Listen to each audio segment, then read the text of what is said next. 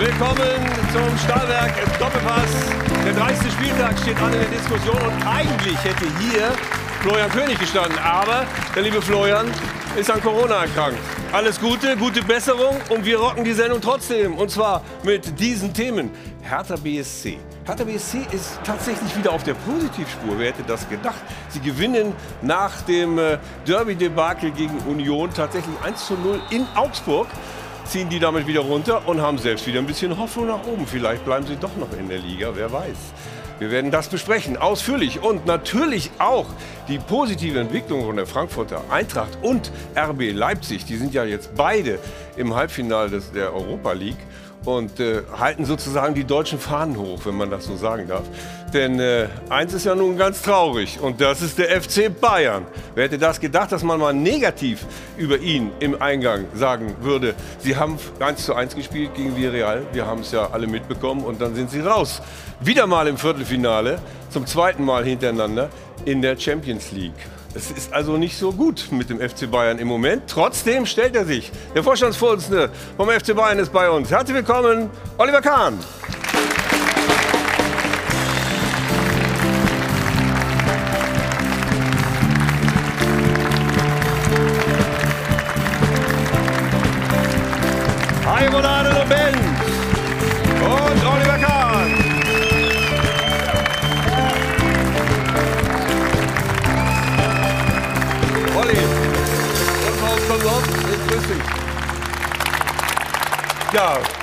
Hören wir heute von dir Tacheles, so wie wir es gewohnt sind.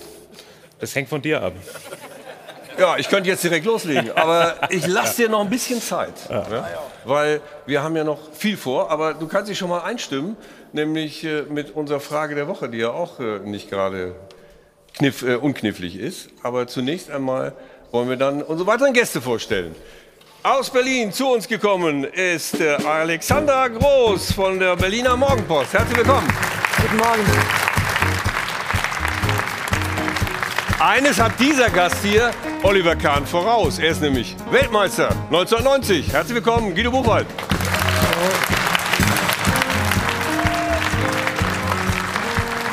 Und das Sport 1 Chefreporter Kerry Haus in unserer Runde. Herzlich willkommen auch an dich. Hallo. Sportchef Bild Süd, herzlich willkommen, Jörg Althoff. Frohe Ostern. Und unser Sport 1 Experte Stefan Effenberg ist auch da. Guten Morgen. Hallo. Und jetzt, Stefan und auch Olli, mal genau hingucken, was wir jetzt für euch haben. Es ist das Jahr 2001. Die Eckfahne hat es überlebt. Deutscher Meister FC Bayern München. Und da seid ihr zwei. Ich meine, ihr wollt heute euch, glaube ich, so nicht in den Arm liegen. Stefan ist ja viel kritischer geworden, als er da auf dem Feld noch war. Oder war er da auch schon kritisch? Ja, das hing von der Situation ab. Der konnte schon sehr kritisch sein. Ne? Aber er war froh, dass er nicht die Eckfahne war in dem Fall. Ne? So ist es. Ja. Mal sehen, wer heute die Eckfahne wird. Und äh, dazu gehen wir auch rüber zu Jana mit der Frage der Woche. Schönen guten Morgen.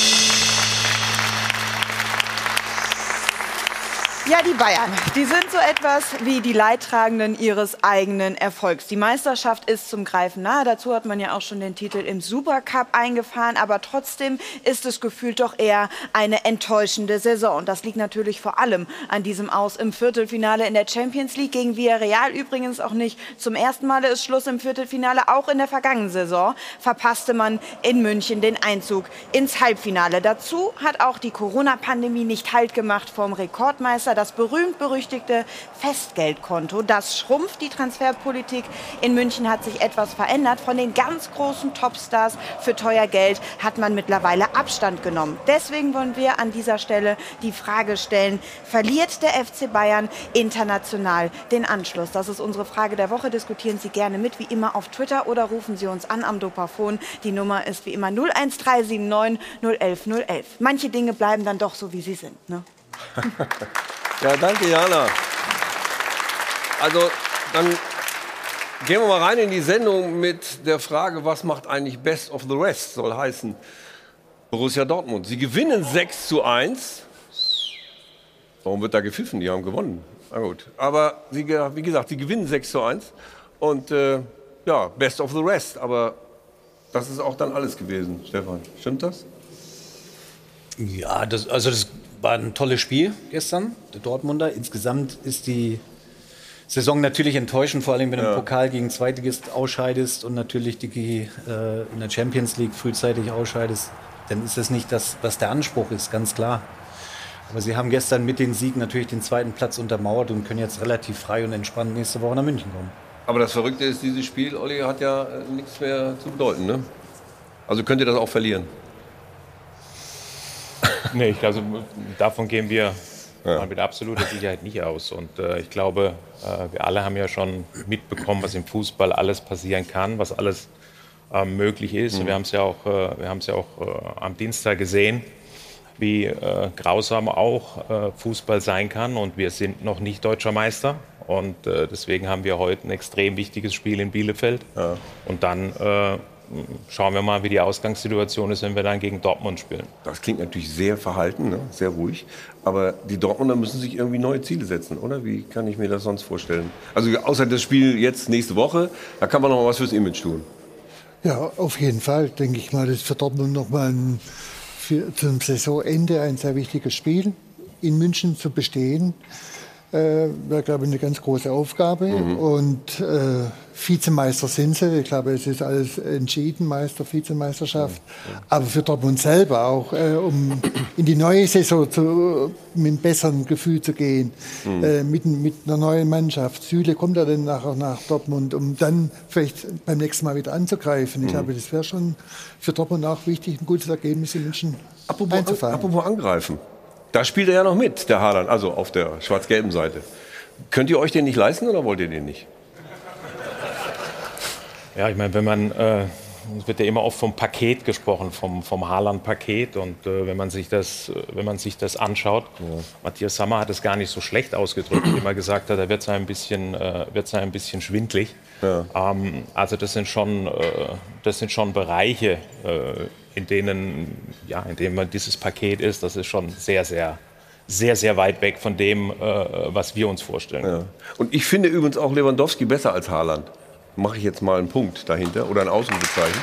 Ich will auch gerne sagen, warum. Aber insofern verstehe ich das, wenn man, wenn man den nicht holt. Ja? Weil ständig verletzt, ja? das wird nicht besser. Er ist ein Raubbau mit seinem, mit seinem Körper, ist viel unterwegs, der Haaland. Das macht Levi einfach besser. Wie siehst du das? Gut, Haaland hat auch eine andere Spielanlage. Der kommt ja mehr aus der, aus der Tiefe des Raums. Mhm. Lewandowski spielt weiter vorne. Äh, momentan ist er mit Sicherheit besser als der beste Mittelstürmer der Welt. Völlig ohne Frage. Aber was mich interessiert, Olli, wenn du von dem Paket redest, wie gut kennst du das denn? Also wie habt ihr euch denn mit Haaland beschäftigt? Habt ihr dieses Paket mal analysiert und dann überprüft, ob es für euch machbar ist? Ja, ich glaube, wir würden unseren Job nicht, äh, nicht gerecht werden, äh, wenn wir uns nicht mit einem jungen Stürmer auch äh, beschäftigen würden. Und äh, auch Hassan hat es ja schon mal angesprochen. Ja, äh, natürlich ist er, und die, hat ja auch die Leistung gezeigt, äh, bei Borussia Dortmund. Natürlich ist er ein, ein ganz äh, exzellenter äh, Stürmer, auch für die Zukunft ist das ein, ein hochinteressanter Spieler. Aber ich habe es ich gesagt, das sind einfach äh, finanzielle Dimensionen, die sind außerhalb, äh, außerhalb unserer Vorstellungen. Hm. Wir kommen dann nachher noch ausführlich auf, auf Lewandowski und Co. Ja? Ähm, wollen uns jetzt mal ein bisschen einstimmen auf, auf den FC Bayern, weil es ist ja so, dieses 1 zu 1, da sagen ja viele Leute, jetzt ist die Saison völlig unterirdisch äh, beendet. Ähm, es gibt viele, die sagen, ah, so sind die Bayern doch gar nicht. Was stimmt jetzt, Norman Solida?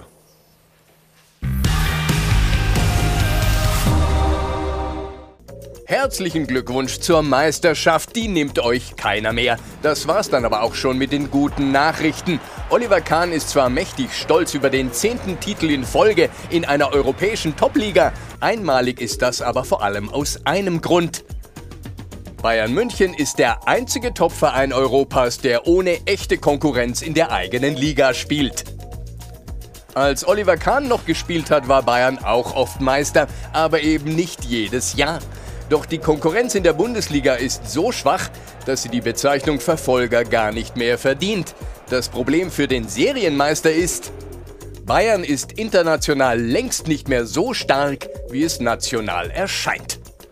Bayern verfügt mittlerweile über einen festen Stamm von 11 bis 13 Spitzenspielern.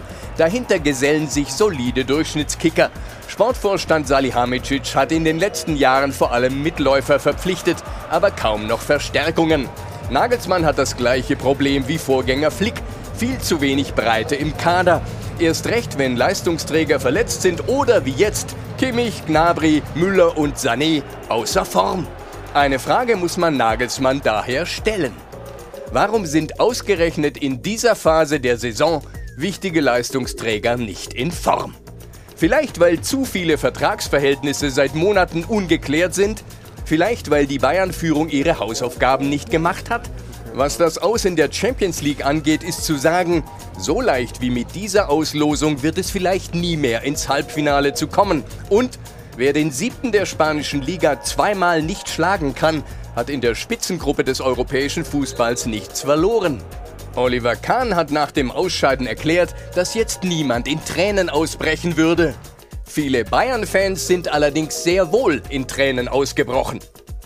Wir freuen uns, dass Oliver Kahn auf einen Frühschoppen vorbeigekommen ist. Den Vorwurf, er sei zu oft abgetaucht, hat er häufig lesen müssen. Vielleicht ist es jetzt Zeit, um Tacheles zu reden, denn mit Schönfärberei löst der FC Bayern seine Probleme bestimmt nicht. Ja, ich gehe mal davon aus, das siehst du auch so mit Schönfärberei, kriegt man das nicht hin. Ich weiß nicht genau, wo ihr äh, Alter eure Informationen, mhm. äh, eure Informationen her habt und äh, Schönfärberei. Ich wüsste nicht, wo ich irgendetwas, äh, wo ich irgendetwas schön gefärbt habe. Ich glaube, ähm, ich bin der Erste, den das jetzt immer noch und zwar richtig ankotzt, dass wir äh, gegen Villarreal gegen Villarreal ausgeschieden sind. Ja. Aber du hast ja auch ähm, gesagt, dass, dass sie gar nicht aber auch, gespielt ich, haben. Ne? Ich weiß aber auch, dass es in diesem Geschäft relativ äh, wenig Sinn macht. Und äh, Stefan und ich, wir haben schon einige solcher solcher Niederlagen auch während unserer Zeit äh, erlebt. Es macht einfach keinen Sinn, sich da in ein Jammertal zu begeben und jetzt alles zu beklagen, sondern ich bin ja in der Verantwortung. Ich muss ja sofort in so einem Moment ja. nach vorne schauen. Ja. Ich muss ja sofort wieder alles äh, aufrichten. Ja, und wenn ich das immer schon höre, ihr seid schon Meister und einlullen, lassen wir uns schon gar nicht. Mhm. Sondern äh, es, wird, es ist wichtig, dass die Mannschaft die natürlich enttäuscht ist. Ja, das sieht man dann auch nach so einem Spiel im Training. Wie verhält sie sich? Wie verhalten sich die Spieler untereinander? Ich kenne das ja selbst. Natürlich zieht sich das dann auch über die nächsten Tage hin. Aber wir haben jetzt in Bielefeld ein extrem wichtiges Spiel für die deutsche Meisterschaft. Und es ist mein Job, daran zu denken. Ja, natürlich äh, äh, war ich auch zutiefst enttäuscht, aber manchmal muss man sehr schnell eben auch wieder äh, diese Trotzreaktion zeigen und nicht jetzt äh, äh, im Jammertal versinken. Hm. Aber die, dann lass uns doch mal auf deine äh, letzten äh, Worte sozusagen nach Villarreal war es, glaube ich, äh, gucken, als du auch schon nach Lewandowski gefragt wurdest. Deshalb haben wir dein Zitat äh, noch mal vorliegen. Ähm, weil das interessiert die Leute natürlich am meisten. Ja? Ich habe ja gerade gesagt, dass wir Robert Lewandowski auf jeden Fall noch eine weitere Saison haben. Ja, das hast du ja nun mal gesagt, haben wir auch mitgekriegt. Wir sind ja nicht verrückt und diskutieren jetzt über den Wechsel eines Spielers, der bei uns jede Saison 30 bis 40 Tore macht. Bleibt er jetzt oder bleibt er nicht? Ja, genau, genau so ist es. Stand heute hat äh, Robert bei uns äh, einen Vertrag, auch noch äh, für die nächste Saison. Hm. Und ähm, wir sind im Moment, und das habe ich ja auch immer wieder gesagt, wir sind im Moment auch, auch im Austausch äh, mit Robert und wir wollen, dass er möglichst lang auch äh, beim FC Bayern München bleibt. Ähm, scheinbar glauben dann einige bei solchen äh, Gesprächen oder Vertragsverhandlungen, das mhm. ist wie irgendwie, weiß ich nicht, beim Online-Manager-Spiel, wo ich dann irgendwo draufklicke und dann hat der mal seinen Vertrag verlängert. Man muss doch auch mal ähm, die Situation der Spieler sehen. Spieler, die bei diesem Club, bei Bayern München, seit vielen, vielen Jahren Top-Leistungen bringen, überragend sind. Robert ist bei uns, bei Bayern München, äh, zum Weltfußballer geworden. Robert ist ein Spieler, der dir jede Saison 30, sogar 40, äh, 40 mhm. Tore, garantiert wäre ich vorsichtig, aber er hat das Potenzial, das tatsächlich äh, äh, jede, Saison, äh, jede Saison zu schaffen. Und natürlich kommen solche Spieler irgendwann auch mal auf die Gedanken, naja, jetzt habe ich hier alles erreicht, ich habe hier äh, alles gewonnen bei diesem Club. Und dann braucht es eben auch Zeit, den Spieler davon zu überzeugen, hier bei Bayern München zu bleiben. Ja, schauen wir uns doch die Beispiele an von Spielern, die den Verein gewechselt haben. Ja, von Ronaldo, von Real Madrid, Hat dann woanders hin. Für was, für was identifizieren wir denn Ronaldo? Für was? Für seine Zeit bei Real Madrid. Für was identifizieren wir Messi? Für seine Zeit bei Barcelona. Und das ist bei Robert ganz genauso. Und das sind Gedankengänge, die da stattfinden. Und ganz nebenbei, Hm. ganz nebenbei geht es bei solchen Gesprächen auch noch um, um, um finanzielle Dinge. Klar.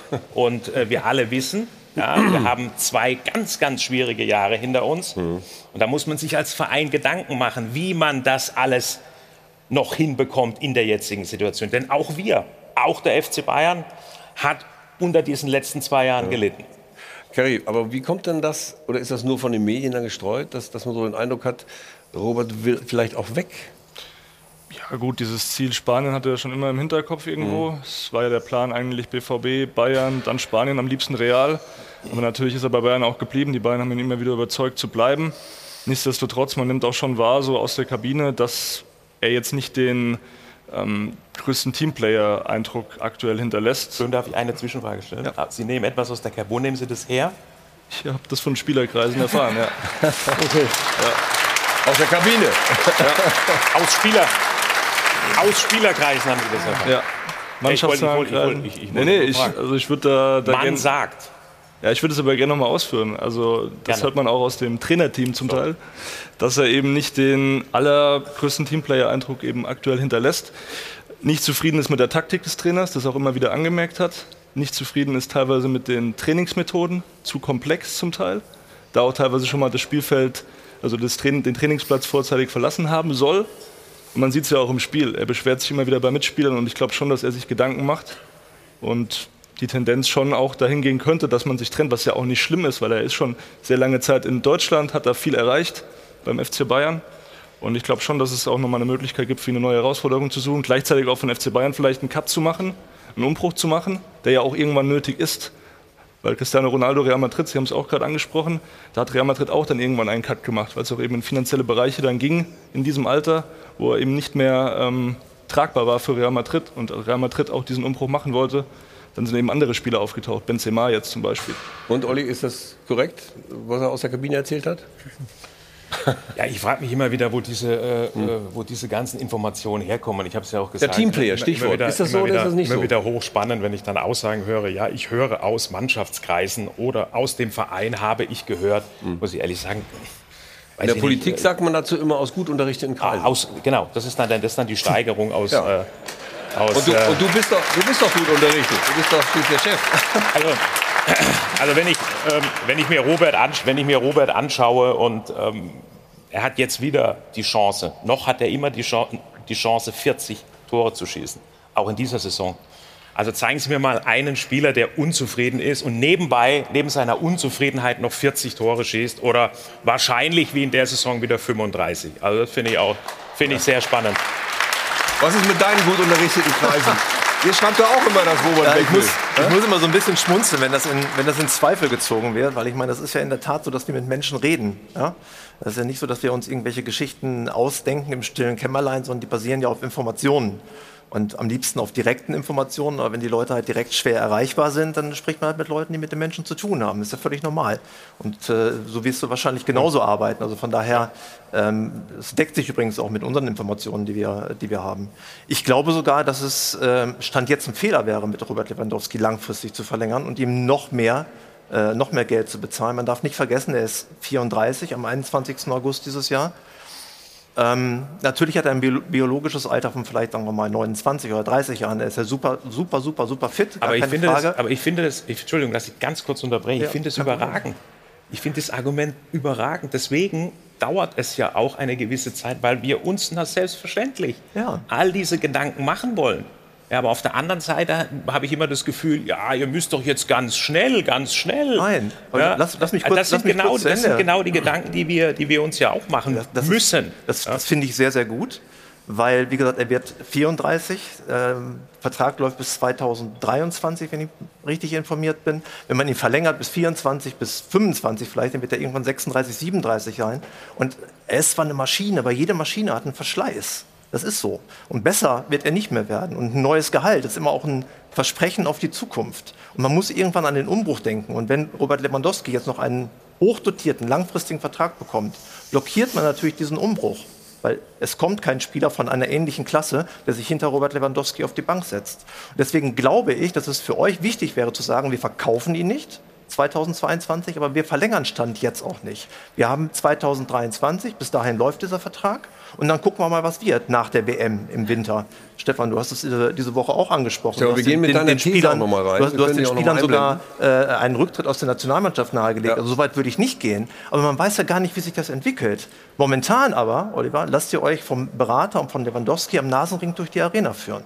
Und von seiner Frau, die dann wieder postet, jetzt äh, lerne ich Spanisch, was wieder Spekulationen hervorruft, dass er vielleicht doch nach Barcelona wechselt. nein, aber setz nein, aber ich muss setz noch mal- ich muss setz noch unterbrechen, weil das alles- das sind ja Setz alles- doch ein klares Signal. Aber das sind nein, doch wir alles verkaufen nicht und wir Was verlängern heißt, nicht. wir lassen uns vom Berater äh, im Nasenring tut ihr durch die Manege dann ziehen? ja auch, ja, Wo kommt jetzt die. Information wieder her? Also redet ihr mit dem Berater von Lewandowski? was, ich mir, was ich mir durchaus gut vorstelle. Also, also, also, wir das. Fakt ist ja, wenn wir, ich habe, also wurde schon viel geredet, ja, ich muss das erstmal hier sacken lassen ein bisschen. Also Lewandowski als Stürmer, Stürmer oder ein Haaland, diese Stürmertypen sind schon mal keine in dem Sinne Teamspieler. Okay? Das ist schon verständlich, oder? Ja. Also aus Spielerkreisen habe ich auch gehört, habe ich auch gehört, dass er einen Vertrag hat bis 23, das ist richtig. Wenn Lewandowski allerdings Probleme hat mit der Trainingsmethodik, dann muss er zum Trainer gehen und mit ihm darüber reden. Ich glaube, der Trainer wird sehr wohl auf ihn hören, wenn irgendetwas umgestellt werden sollte an der Trainingsmethodik.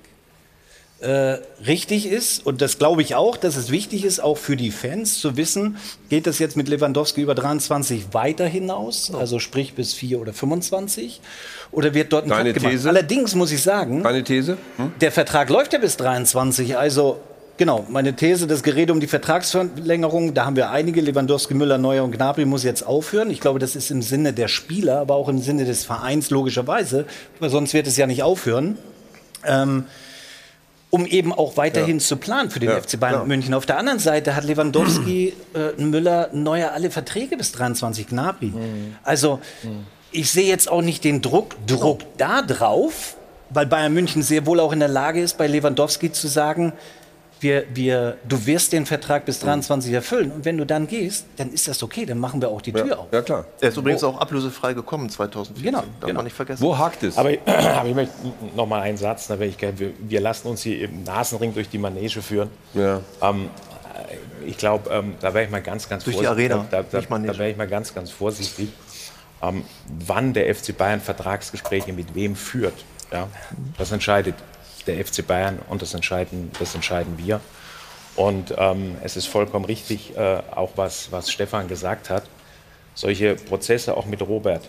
Ja, und wir als Verein, ja, wir wissen schon ganz genau, was wir auch diesem Spieler zu verdanken haben.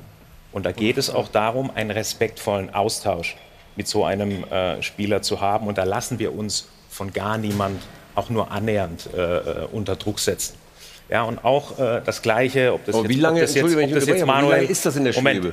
Ja? ob das jetzt äh, Manuel Neuer ist, ob das Thomas Müller ist. Ja, bei Thomas Müller bin ich sehr, sehr, äh, sehr, sehr zuversichtlich, Ja. dass, das, ähm, dass wir da jetzt äh, relativ kurzfristig auch schon was dazu sagen können. Auch mit Manuel sind wir in, in, in sehr, sehr gutem Austausch. Und, ähm, aber nochmal, ja, unter Druck setzen lassen wir uns hier ganz bestimmt nicht, was diese zentral wichtigen Entscheidungen anbelangt. Nun ist das ja bei. Also ich bei, muss- bei ja, ja. Ich muss auch noch was dazu sagen. Äh, Lewandowski ist ein Superstar. Oder bei Bayern sind es eigentlich alle Superstars. Und dass die natürlich, wenn, wenn mal das nicht ganz so läuft, wenn man die Ziele nicht ganz so erreicht, wie man sich das vorstellt, dass da mal ein Ton kommt und sagt, so ein Scheiß oder das, das haben wir alle miterlebt. Und dann schnappt es ein anderer Spieler auf und sagt dann gleich zum Journalist, da, du, ich weiß was, der war gerade unzufrieden mit dem Training oder ist vielleicht eine halbe Stunde früher reingegangen. Solche Aktionen, die haben wir früher auch ab und zu mal gehabt, dass wir Unzufriedenheit rausgeplaudert haben und dass es irgendjemand mal aufgeschnappt hat. Das ist aber auch eine Sache vom Führungsspieler, dass man dann anschließend mit dem Trainer, mit dem Management äh, darüber spricht. Ja. Und in, in der Phase ist es ganz wichtig. Äh, Bayern ist jetzt, für mich sind sie Meister, auch wenn der Olli sagt, ist so ein kleines Fragezeichen dabei.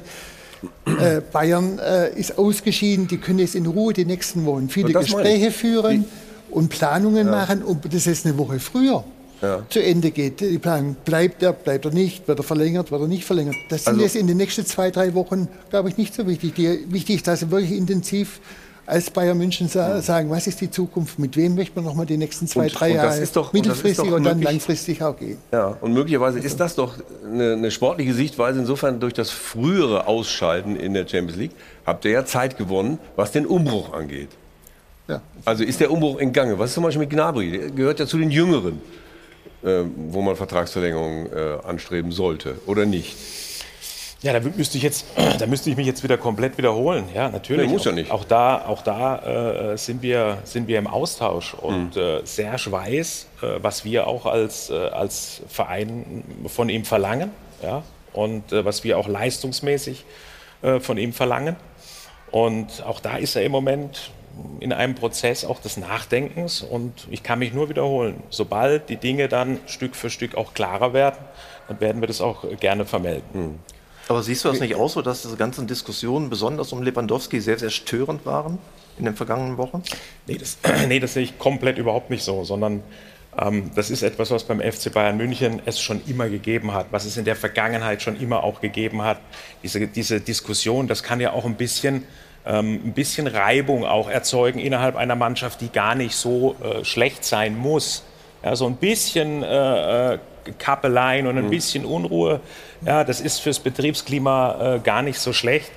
Aber die Spieler sind da viel zu professionell, als dass sie sich jetzt äh, davon, davon beeindrucken lassen, ob da jetzt irgendwelche Diskussionen sind. So ist der FC Bayern, das war immer schon so beim FC Bayern und äh, damit kommen die Spieler problemlos zurecht. Und dann gibt es den, den jungen Trainer, auf den wir gleich zu sprechen kommen. Der, Genau, der geht dann in sein zweites Jahr, aber es wäre ja. auch in seinem Interesse, wenn das dann doch nicht zu lange äh, dauert, bis dann diese äh, Entscheidungen gefallen sind. Sprechen Sie denn auch mit Herrn Nagelsmann, weil der hat ja ganz klar am Donnerstag, glaube ich, mit Ihnen telefoniert auch gesagt, er würde sehr, sehr gerne mit Lewandowski weitermachen und der muss ja für sich auch planen, er will ja sein System dann implementieren und jetzt in der zweiten Saison dann vielleicht ein bisschen mit mehr Ruhe reingehen.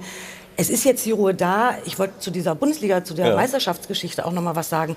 Also Bayern tut natürlich gut drauf, das muss ich Ihnen ja nicht sagen. Natürlich irgendwie da noch mal alles reinzuwerfen und nicht schon im Gedanken die Meisterschale hochzustemmen, weil sie natürlich auch im Wettkampf der Bundesliga auch natürlich noch ein bisschen hier das Zünglein an der Waage spielen können. Also heute Nachmittag ein ganz wichtiges Spiel.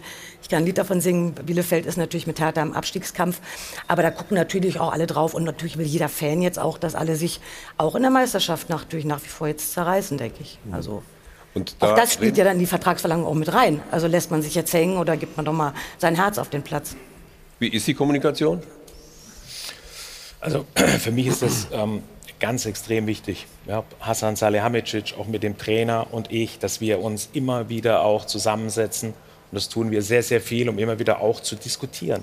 Ja, was ist die Meinung äh, vom Trainer? Wie sieht er äh, bestimmte Spieler?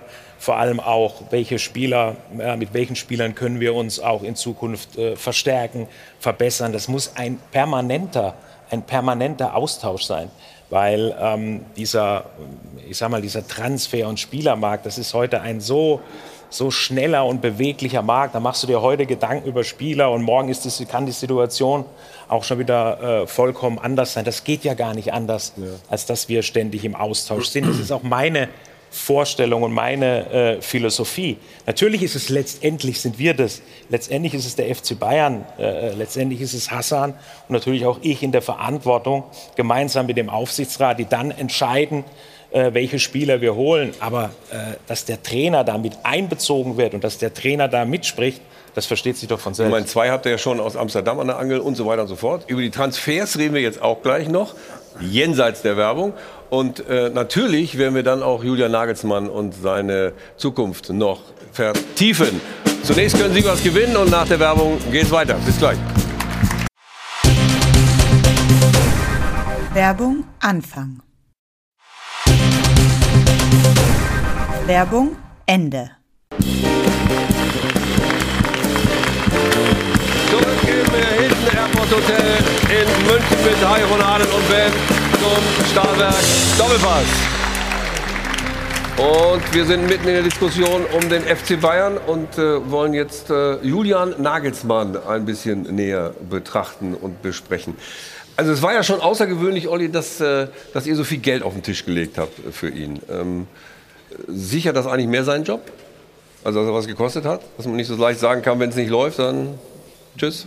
Na, ich glaube, darum, äh, darum sollte es nicht gehen, sondern wir wollten äh, einfach auch damit unterstreichen, dass wir total überzeugt sind, ähm, dass wir von Julian und seiner Arbeit äh, total überzeugt sind, dass wir ähm, diesen Weg mit ihm jetzt auch weitergehen wollen. Ja. Und ähm, er weiß ja auch, was uns wichtig ist, natürlich neben der Entwicklung ja, der, der jüngeren Spielern, die wir haben. Und ich glaube, auch da sieht man, wenn man beispielsweise Musiala sich anschaut, seine Entwicklung, äh, die sehr, sehr gut ist. Ja. Er hat auch, und das hat man bei, bei Leroy Sané ja gesehen, ähm, der auch so ein bisschen im Loch war. Und Julian hat es dann auch äh, geschafft, ihn da wieder, wieder rauszuziehen. Und ähm, ihm ja zu einer gewissen Phase der Saison hat er exzellente Top-Leistungen gezeigt, auch, äh, auch Leroy.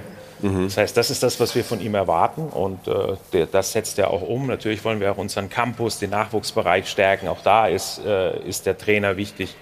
Und dass der Julian ein junger Trainer ist, ja, äh, das wussten wir, das, äh, das wollten wir aber auch so. Und dass es da dann auch mal äh, den ein oder anderen Rückschlag gibt, so wie wir ihn jetzt gegen Villarreal erlebt haben. Ja, das ist, äh, das ist eben Teil dieses Weges, äh, den wir gehen, mit voller Überzeugung gehen. Also aus, aus diesen berühmten, gut unterrichteten Kreisen ja, äh, hat man auch gehört, dass der Julian manchmal so ein bisschen anstrengend ist. Wie hast du ihn äh, so als jungen Trainer wahrgenommen bislang? Ja, ich kenne ihn ja eigentlich nur ein bisschen von, von außerhalb, aber Bayern München ist den Weg gegangen, hat unheimlich viel Geld investiert Mhm. in einen jungen Trainer. Ich fand das, äh, da habe ich irgendwie ein kleines Problem damit, wenn man für einen jungen Trainer 25 Millionen Mhm. ausgibt. Klar kann sich Bayern das leisten, aber sie machen sich schon abhängig. Er hat wahrscheinlich noch drei, vier Jahre Vertrag. Das ist ein 50 Millionen Paket. Und wenn man dann nach einem Jahr sagen würde, äh, es passt doch nicht, Mhm. das wäre schon ein äh, Hast du denn den großer Eindruck, dass es passt? Momentan So äh, ist es sehr schwierig. Bis jetzt hat er noch nicht aus meiner Sicht geliefert. Äh, Glaube ich, deutscher Meister werden mit Bayern München, da hätte jeder acht, von den 18 Bundesliga-Clubs können wir jeden Trainer nehmen, der würde Ja. mit Bayern München zwischen 75 und 85 Punkte holen und spielt um die deutsche Meisterschaft mit Pokal. Was, Mit Bayern München gibt's Kader, ja. Ja. Ja. ja. Also, ich meine, Flick hat ja. jetzt ist man im Pokal Ja. relativ äh, hart äh, rausgeflogen. Im DFB-Pokal, ist in, in, im äh, Champions League auch. Äh, das sind eigentlich Dinge, äh, der Julian Nagelsmann ist bestimmt ein super Talent, super guter Trainer, aber wenn man für so einen Trainer 25 Millionen ausgibt, dann stellt man ihn schon auf Höhe Klopp, Tuchel, Naja, Guardiola. das war, glaube ich, auch das und Ansinnen, ist das- um, um eben mit dem Geld noch- zu und- zeigen, das ist schon ein großer. Ja, und, Naja, äh, ohne das Geld hätten sie ihn nicht bekommen, hätte Leipzig ihn nicht freigegeben. Klar. Das muss man ja auch mal sehen. Ja, ja. Äh, Und aus den berühmten, gut unterrichteten Kreisen habe ich noch nicht gehört, dass er anstrengend ist. Also äh, fordernd sehr wohl. Ja. Er Fordert natürlich Ja, von der das- Mannschaft eine ganze Menge. Fordert wahrscheinlich auch vom Vorstand eine ganze Menge. Ihr habt ja am Donnerstag telefoniert, sehr lange hat er erzählt, äh, über Transfers, Kaderplanung für die nächste Saison gesprochen. Würde mich mal interessieren, über welche Positionen ihr gesprochen habt. Weil ähm, man sieht ja schon den, das eine oder andere Defizit. Das hat man in diversen Spielen gesehen. Äh, in Gladbach zum Beispiel, in Augsburg zum Beispiel, in äh, Bochum zum Beispiel. Ich zähle jetzt die, die Niederlagen auf. Äh, auch in Salzburg, wo die Mannschaft ja eigentlich auch schon auf der Kippe stand in der Champions League, hätte schnell 0-2 ausgehen können, das Spiel.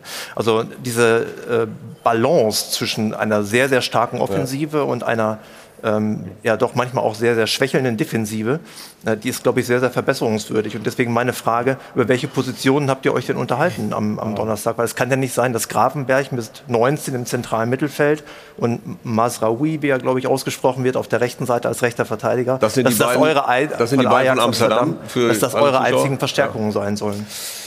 Also vielleicht zuerst nochmal, ähm, der Außer er hat jetzt noch nicht äh, geliefert, also ähm, dem kann ich auch so, so nicht zustimmen. Natürlich haben wir äh, beim FC Bayern immer die größten Ansprüche. Und natürlich wollen wir ähm, immer mindestens ins Halbfinale der Champions League kommen, am besten die Champions League gewinnen, DFB-Pokal und Deutsche Meisterschaft sowieso. Nur bei äh, Champions League, da spielen, ich glaube, das wissen wir ja, da spielen viele, viele Dinge eine Rolle, diese diese Champions League zu gewinnen, das ist im Großen und Ganzen nicht planbar, weil zu viele Dinge immer passieren können. Aber wenn wir uns jetzt die, ähm, doch die Saison, die Saison mal anschauen und auch und die Daten dieser Saison mal anschauen, dann denke ich, haben wir schon einige Fortschritte, äh, einige Fortschritte auch zur, zur letzten Saison, gerade was die defensive, die defensive Arbeit anbelangt. Wir haben heute beispielsweise zum jetzigen Zeitpunkt zehn Gegentore weniger als noch äh, zur letzten mhm. Saison. Wir haben, ähm, glaube ich, zum jetzigen Zeitpunkt fast schon die gleiche Anzahl auch äh, an Toren erzielt, die wir letzte Saison mhm. in, der, in der ganzen Saison erzielt haben. Und es gibt ja dann so immer, äh, immer diese Diskussion auch, ja, so sehr ich David, David Alaba ja. schätze und auch äh, vom Menschlichen her sehr, sehr schätze, ist ein großartiger, großartiger Junge. Auch, auch Jerome, das wird ja dann auch immer drangezogen. Ja, man hat wichtige Spieler verloren. Ja, das ist schon richtig. Wir haben äh, Spieler verloren wie David, der sehr stark auch, äh, auch Führung, auch Führung äh, gezeigt hat. Nur andererseits muss man auch sehen, wir haben in der letzten Saison glaube ich, 43 äh, oder 45 Gegentore bekommen. Das mhm. ist eine enorme Anzahl. Also war es unser Ziel, auch jetzt in der Saison in der Fußball-Bundesliga erstmal wieder stabiler zu werden. Ich glaube, das haben wir geschafft. Wir sind sehr, sehr flexibel auch geworden. Wir können mit Viererkette spielen, wir können mit, äh, mit Dreierkette spielen. Ich glaube, viele Spiele waren hoch attraktiv. Mir fallen Spiele ein wie in Leverkusen, wo es zur Halbzeit 5 zu 0 stand. Ja. Das heißt, diese Mannschaft ist jederzeit fähig. Aber sie die Mannschaft macht auch das hier, ne? Ist, ja, richtig. Sie also ist, jeder, kontinuierlich. Sie ist jederzeit fähig, Spitzenleistungen, Top-Leistungen äh, abzurufen. In der Breite, natürlich diskutiert man beim FC Bayern München immer über die Breite, die Breite des Kaders. Ähm, das kann sich der FC Bayern München nicht leisten. Wie ja, es vielleicht, Moment, wie es hm? vielleicht bei englischen Clubs der Fall ist, wo Leute, die 80 Millionen, 90 Millionen, 100 Millionen kosten, ja. auf der Bank sitzen.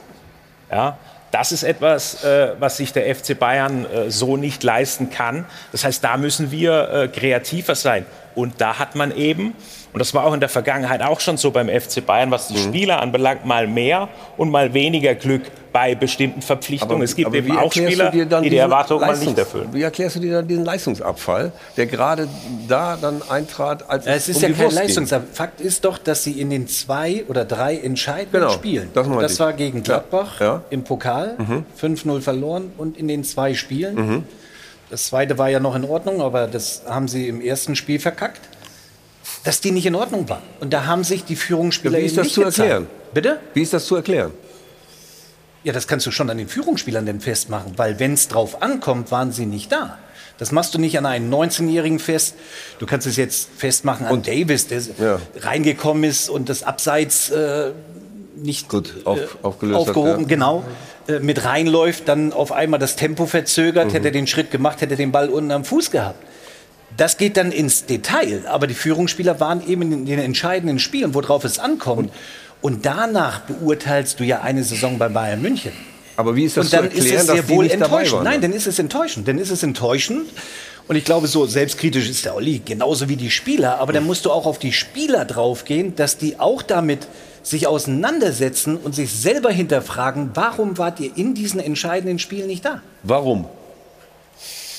Ja, vielleicht, vielleicht noch ein, ein, Satz, ein Satz vorher. Auch man muss auch dann die Rückrunde mal, mal sehen, mhm. was sich alles abgespielt hat in dieser Rückrunde. Ich kann mich noch erinnern, wir haben dann gegen, äh, gegen Borussia Mönchengladbach, war das erste Spiel der Rückrunde zu Hause, Allianz ja. Arena, haben wir dann äh, elf, ich glaube elf Infizierte gehabt und mussten dann mit unserer, keine Ahnung, B, C oder D-Mannschaft da mhm. irgendwo antreten, haben dann sogleich das erste Spiel verloren. Das heißt, wir waren ja permanent, das wird dann immer alles sehr, sehr schnell vergessen, wir waren ja, ohne dass das jetzt irgendwie äh, eine Rechtfertigung sein, ich versuche nur mal äh, zu beleuchten, wie sich diese Saison äh, oder vor allem die Rückrunde auch dargestellt hat. Ständig waren irgendwelche Spieler nicht verfügbar in Quarantäne. Wichtige Spieler, Leon, äh, äh Leon Goretzka, Joshua Kimmich, Alfonso Davis, alle langfristig verletzt. Hm. Das heißt, es gab natürlich auch schon einige Dinge, die Julian Nagelsmann handeln musste innerhalb, äh, innerhalb dieser Mannschaft. Das glaube ich, muss man immer, wenn man, wenn man sich die Saison als Ganzes anschaut, den Trainer beurteilt, muss man sich das schon anschauen. So beurteilen wir ja, weil ich habe ja gesagt, auch nach dem Villarreal-Spiel, ja, jetzt müssen wir mal in die Analyse gehen. Und genau das ist ja. das, was ich mit Analyse meinte. Dann schauen wir uns so eine Saison einfach mal ganz intensiv an, um herauszufinden, wo haben sich denn, wo waren Dinge nicht optimal und was können auch wir, natürlich, so selbstkritisch sind wir.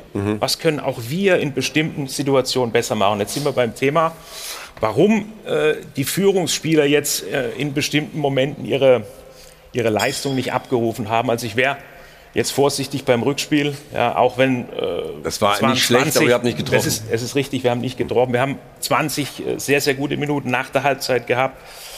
Ähm, aber da haben wir es ja im Hinspiel, im Hinspiel einfach äh, äh, versemmelt. Da müssen wir uns die Frage stellen, was, warum? Was, haben Ja, was gibt es denn da für Antworten von den Wa- Führungsspielern? Was war da los? Wir haben im Hinspiel wahrscheinlich auch die Mannschaft von Villarreal, wir haben nicht die richtige Einstellung gefunden. Mhm. Wir waren überrascht.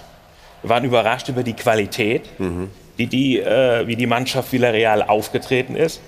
Und das hat irgendwo zu einem, ja, das hat irgendwie dazu geführt, dass keiner in diesem Moment, ja, und ich kenne das ja auch als Spieler, manchmal weiß man auch nicht, was ist los und man versucht trotzdem irgendwie sich, Olli, sich aber noch mal hochzuziehen. Das war aber kein Ausrutscher, das kam ja Olli, schon häufiger vor. In den Ist das nicht ein bisschen komisch, dass ihr überrascht seid von der Qualität des amtierenden Europa League-Siegers, der mit einem Trainer kommt, der die Europa League viermal gewonnen hat? Und ihr habt die doch Ich, beobachtet. glaub, ich, Ja, glaub, aber ich ihr habt glaube, Sie waren also, überrascht, Entschuldigung, Stefan, wie taktisch Sie aufgestellt waren. Dass Sie vorne zugestellt haben, dass Sie vorne draufgegangen sind, dass Sie gepresst haben. Ich glaube, da war die überrascht, weil ihr gedacht habt, dass Sie sich erst eher fallen lassen, kompakt stehen und abwarten, mal was die Bayern machen. Ich glaube, da, darüber war die überrascht im Hinspiel. Das Ja, auch, auch wie sie zum Beispiel hinten rausgespielt haben. Wir, wir, sind, eh- wir sind ja davon ausgegangen, dass sie eher auch mit längeren, mit langen Bällen operieren werden. Die haben dann hinten rausgespielt. Das war vom, äh, das war vom Allerfeinsten. Ja, und natürlich ist es richtig. Ja, natürlich haben wir vorher gesagt, hey, Villarreal, äh, die haben äh, Juventus Turin, haben die aus dem, äh, aus dem Stadion 3-0 gefegt, in in Turin, in Turin äh, 3-0. Normalerweise sollte man dann davon ausgehen, dass man diese Mannschaft eben nicht mehr unterschätzt. Mir hat im Rückspiel, Allerdings. mir hat im Rückspiel so ein bisschen die Inspiration gefehlt. Äh, als, als ihr angefangen habt, äh, aus dem Halbfeld rechts eine Flanke reinzuschlagen und noch eine Flanke reinzuschlagen und noch eine Flanke reinzuschlagen, immer aus dem Halbfeld. Nicht hinter die Abwehr, sondern aus dem Halbfeld. habe ich gedacht, jetzt müsst ihr gleich Dieter Höhnes von der äh, Tribüne holen und einwechseln, damit das funktioniert. Und da hätte ich mir ehrlich gesagt so ein bisschen. Für die auf- Jüngeren auf- auf unter uns, das war der lange Kerl, der vorne drin stand. ja, genau. Da hat der wurde dann angeschossen und flog der Ball ins Tor. Zur Not mit dem Turban. Aber da haben mir auch so ein bisschen Umstellungen gefehlt. Ich meine, warum Sané nicht auf die linke Seite, Coman auf die rechte Seite, damit die mal hinter die Abwehr kommen? Hm. Vielleicht ist das auch so ein bisschen die fehlende Erfahrung auf dem Niveau, die man Julian Nagelsmann aber auch zugestehen muss. Gar keine Frage. Ja, aber- aber- in diesem Spiel hat es mir halt gefehlt. Das Ja, zieht aber sich in aber dem auch Rückspiel, schon durch die in dem Rückspiel kannst du nicht sagen, die kam nicht hinter die Kette. Wenn du nicht hinter die Kette kommst, dann musst du aus dem Halbfeld die äh, Ja, Bälle, genau, Bälle warum kam sie nicht hinter die Kette? Man hätte vielleicht mal umstellen sollen, weil im 1 Ja, gegen das 1 ist ja nicht Theorie, aber da Genau. stehen immer noch elf richtig gut ge oder Absolut. zehn richtig gut geschulte äh, Spieler auf dem Platz bei Villar- Villarreal, die genau wissen, was sie machen. Wenn du einen Abiol hast in der Innenverteidigung mit Naja, 36 ich wollte gerade Jahren. sagen, drei Schränke in der Innenverteidigung. Was bringen die Flanken? Nein, aber dann ist es ja falsch, wenn du sagst, ja, warum seid ihr nicht hinter die Kette? Nein, weil sie einfach taktisch so perfekt waren. Sie und haben so ihn nicht hinter die. Kette Absolut. lassen. Und so, genau. Aber genau. Bayern, Also Bayern hat aber auch kein? Mittel dagegen gefunden. Nein, ich finde schon, wenn wir taktisch reden, hat Bayern München vieles richtig gemacht Mhm. im, im, im Rückspiel. Sie hatten die Geduld, sie haben sie laufen lassen, sie haben sie kontrolliert. Ich habe mit dem Olli vor der Sendung gesprochen draußen. Ich habe gesagt, den einzigen Fehler, den ihr in dem Spiel gemacht habt, war, dass ihr in der 85. Minute Ja, versucht habt, das aufgemacht 2-0 zu machen. Genau. Nein, Das wir war der führen entscheidende 1-0, wir sichern ab mit einer 6 oder Doppel-6, wir laufen in kein Konter mehr, Mhm. sondern wir gehen in die Verlängerung. Das haben sie falsch gemacht. Das war der trotzdem, einzige. trotzdem muss man festhalten, dass Bayern viermal aufs Tor geschossen hat in dem Und Spiel. man hatte nicht das ja, Gefühl, aber, dass aber die da, da steht eine voll Mannschaft, die halt auch nicht scheiße ist. Nein, natürlich nicht. Ganz im so, und Gegenteil. dann stimmt. Nein, Aber es sitzt ja in Spanien, ganz ehrlich. ja, Also, aber nur, mal, nur viermal aufs Tor geschossen. Nochmal, das ist Villarreal. Also ja. Europa League-Sieger, die wissen genau, das sind, das sind dreckige Hunde. Wir kennen die, die Spanier sind taktisch. Spanier sind dreckige Hunde. Jetzt Nein, aber- nein, nein, nein, nein, nein, nein, nein, nein. Also im positiven Ja, ja. Sinne. Die Ja, klar, sind taktisch so geschult, es ist so schwer. Guido, du hattest auch Spiele. Wir hatten ja. alle Spiele, wo wir gesagt haben, wir kommen Aber- da nicht durch. Was machen wir? Ja, ja. Und da hat Bayern München ganz viel richtig gemacht. Dann- dann Aber den entscheidenden Fehler, in Ja. der, in der, wo das Gegentor fällt in der 88. dass sie eben zu weit aufgerückt sind. Da hätten sie sich fallen lassen müssen und, Davis einfach sagen müssen, wir gehen in die Verlängerung, weil wir haben sie an dem Punkt, wo sie müde waren und dann machen wir das zweite und vielleicht auch dritte in der Verlängerung. Und vielleicht war das sogar schon der Vorgeschmack Also auf das die jetzt WM. mal taktische Ja? Schulung war das. Gegen die Ja. Spanier. Aber Aber trotzdem stimme ich Jörg zu, dass, Ja, dass es zu wenig war einfach. In der ersten Halbzeit vor allem. Es war zu uninspiriert, meiner Meinung nach. Das ist doch Aber auch falsch. Aber das ist doch auch falsch. In der ersten Halbzeit war das zu wenig. Das sagen immer die Fans, die keine Ahnung haben vom Fußball. Das war richtig. Das, ja, es, Entschuldigung, aber ihr, also ihr kommt ja manchmal daher und sagt, das ist zu wenig gewesen in der ersten Halbzeit. Was heißt denn das?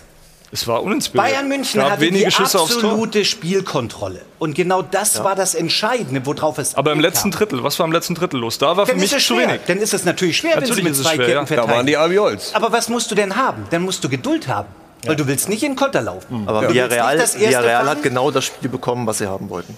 Genau das, Ja, was aber sie haben nur bei meinem ersten Spiel. Die Fehler natürlich. liegen schon bei Fehler. den Bayern. Die nur Fehler, im ersten der, der Spiel. entscheidende Da sind wir Fehler uns liegt bei ja den einig. Fehler. Das, Ja, das ja, Hinspiel, ja, da ja, sind wir uns ja. ja einig. Beim Hinspiel. haben die Führungsspieler Spiel. tatsächlich Spiel nicht so eine, so, eine- so eine Bissigkeit wie die jetzt hier gerade. Hat das gefehlt?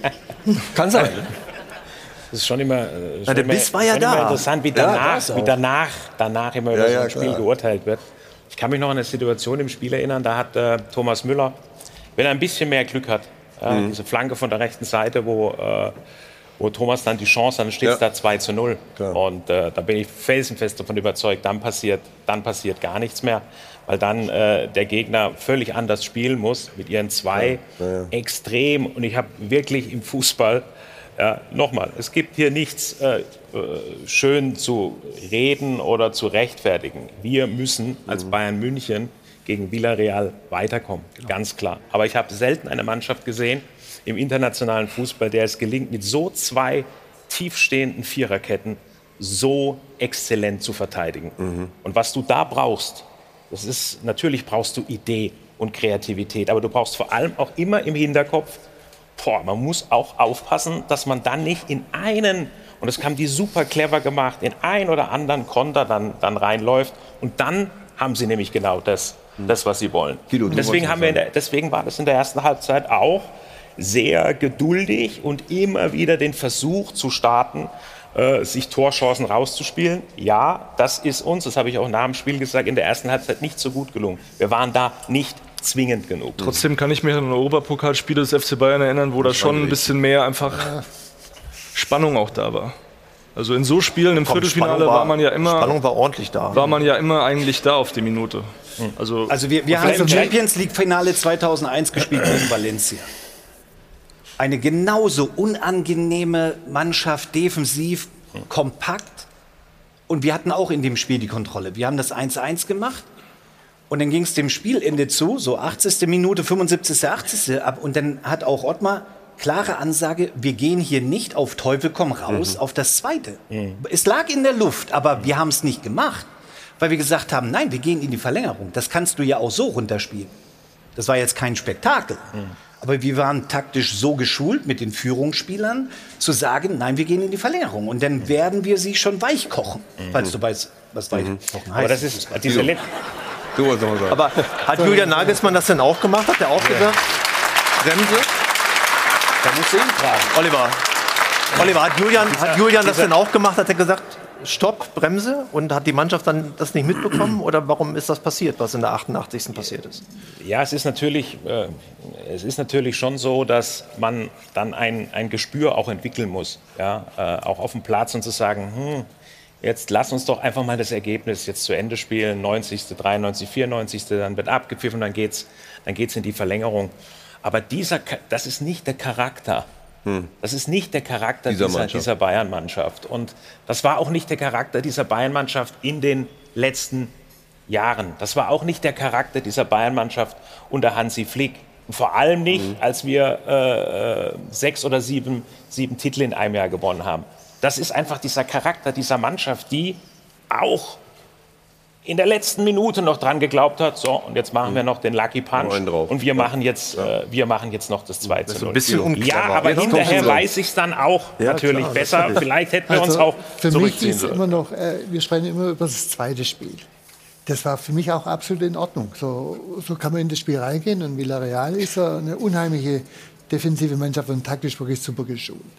Aber mich ist immer noch, äh, ich habe immer noch den Gedanken im Hinspiel, man war überrascht, wie spielerisch gut Villarreal Mhm. gespielt hat im Hinspiel. Die haben Juventus rausgeschossen, kann man auch sagen, und auch sehr gut gespielt. Dann kann ich nicht in Villarreal überrascht sein, wie gut auf einmal die Mannschaft spielt. Das ist für mich eigentlich, da hat man eigentlich das Ja, verloren da- da- und nicht, in, Da nicht beim ich, Rückspiel. ja, da Zumal ihr recht. Also, das, war ja auch, Das war ja auch mein Eindruck, den ich, hab, den ich von der Tribüne hatte. Hast Ja. du, hast du Und es hätte 0-3 ausgehen können aus den Spielen. Vielleicht war das Vielleicht dann sogar doch ja, oder höher. Vielleicht war das dann doch ein kleiner Fehler des Trainers. Äh, Wir werden da gleich drüber reden, weil wir müssen ja auch noch über die Atmosphäre reden. Der Trainer ist ja überall präsent und die anderen nicht so sehr. Und da gab es ja auch eine Diskussion. Darüber werden wir gleich reden. Stimmt die Atmosphäre beim FC Bayern oder fehlt vielleicht der gute Onkel Uli, bei dem man sich auch mal ausheulen konnte? Ist der jetzt nicht mehr da? Das werden wir auch gleich noch besprechen, logischerweise. Und Sie können jetzt erstmal was gewinnen und nach der Werbung geht's weiter.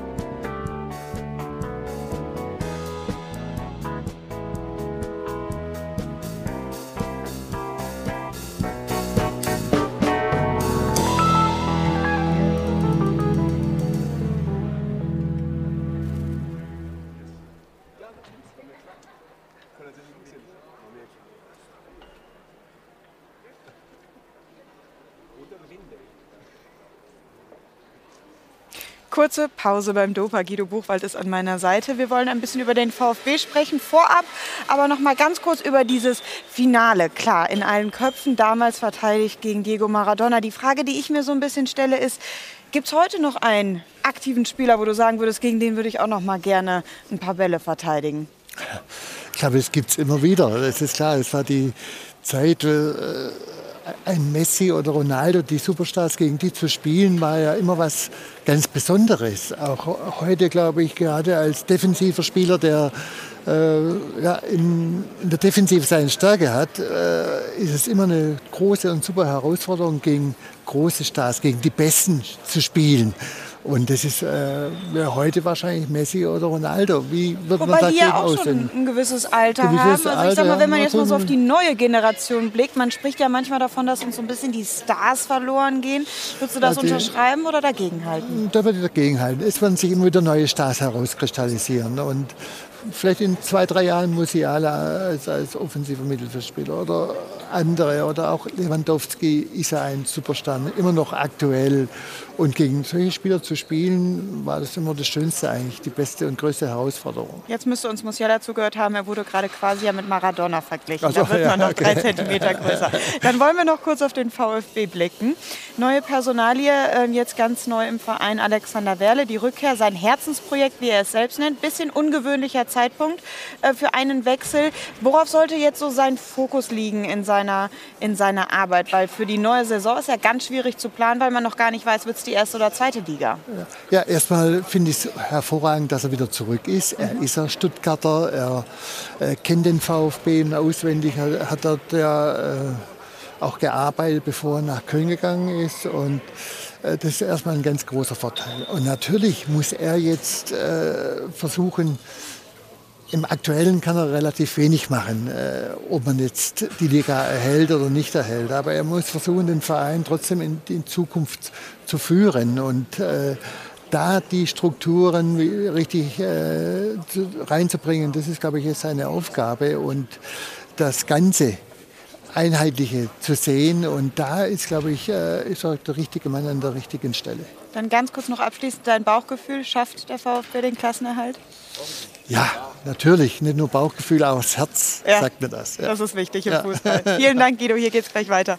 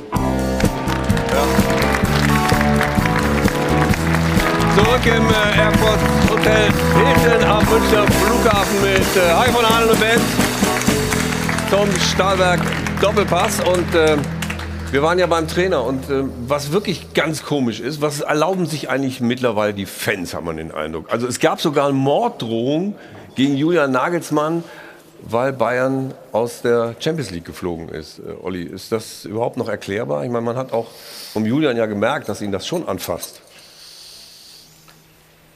Also, ich meine, wir kennen das alle, wir wissen, wie es zugeht, wenn äh, beim FC Bayern solche, wenn es solche, solche Niederlagen gibt. Ja, ähm, da muss man Kritik aushalten können, da muss man das irgendwo alles wegstecken können, das Mhm. gehört ähm, eben dazu, wenn man beim FC Bayern spielt. Hier allerdings natürlich auch dann durch den Einzug der digitalen Medien, insbesondere dann durch Social Media. Hier allerdings werden Grenzen überschritten. Und hier werden mittlerweile äh, Grenzen weit, weit überschritten. Und ich habe immer noch kein, äh, ich verstehe immer noch, doch verstehen tue ich es schon. Aber was geht in Menschen vor, die aus der Anonymität, aus irgendeiner Anonymität heraus andere Menschen Morddrohungen schicken? Was geht, was geht in diesen, äh, in Kann diesen Menschen vor? Früher hat man gesagt, es gibt ja nichts Feigeres. Es gibt ja nichts Feigeres, als aus einer Anonymität heraus andere Menschen zu diskreditieren und sie herabzuwürdigen. Ja, und vor allen Dingen dann auch noch gegen die Mutter. Also, Ja, ich mein, da, muss, da muss ich ehrlich sagen, hier werden Grenzen überschritten und wir werden uns jetzt auch mal Gedanken machen, ob man da nicht mal irgendwo einen Riegel vorschieben da kann man sich kann mit. Sicherheit rechtlich wehren. Das glaube ich auch. Die andere Sache ist, atmosphärisch, härter, da waren die äh, Fans ja auch schon so weit, äh, Trikot ausziehen und Beschimpfungen und so weiter und so fort. Genau. Also die Atmosphäre hat sich auch geändert. Ja, Liegt das nur an den digitalen Medien? Oder? Nee, ich, mit Sicherheit auch, aber es ist auch diese Feigheit aus der Anonymität heraus. Hm. Gut, letzte Woche war das ja mit Hertha, das waren ja präsente Fans.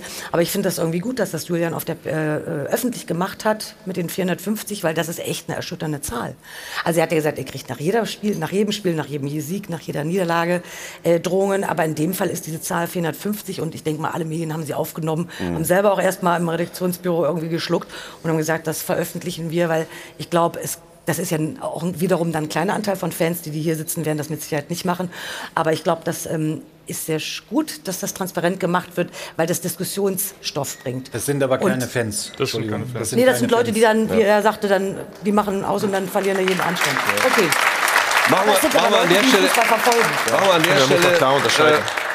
Nicht noch ein größeres Fenster für, für diese Art von Leuten auf, sondern reden lieber über die atmosphärischen Störungen oder vielleicht nicht Störungen beim FC Bayern, was ähm, die Führungsspitze angeht.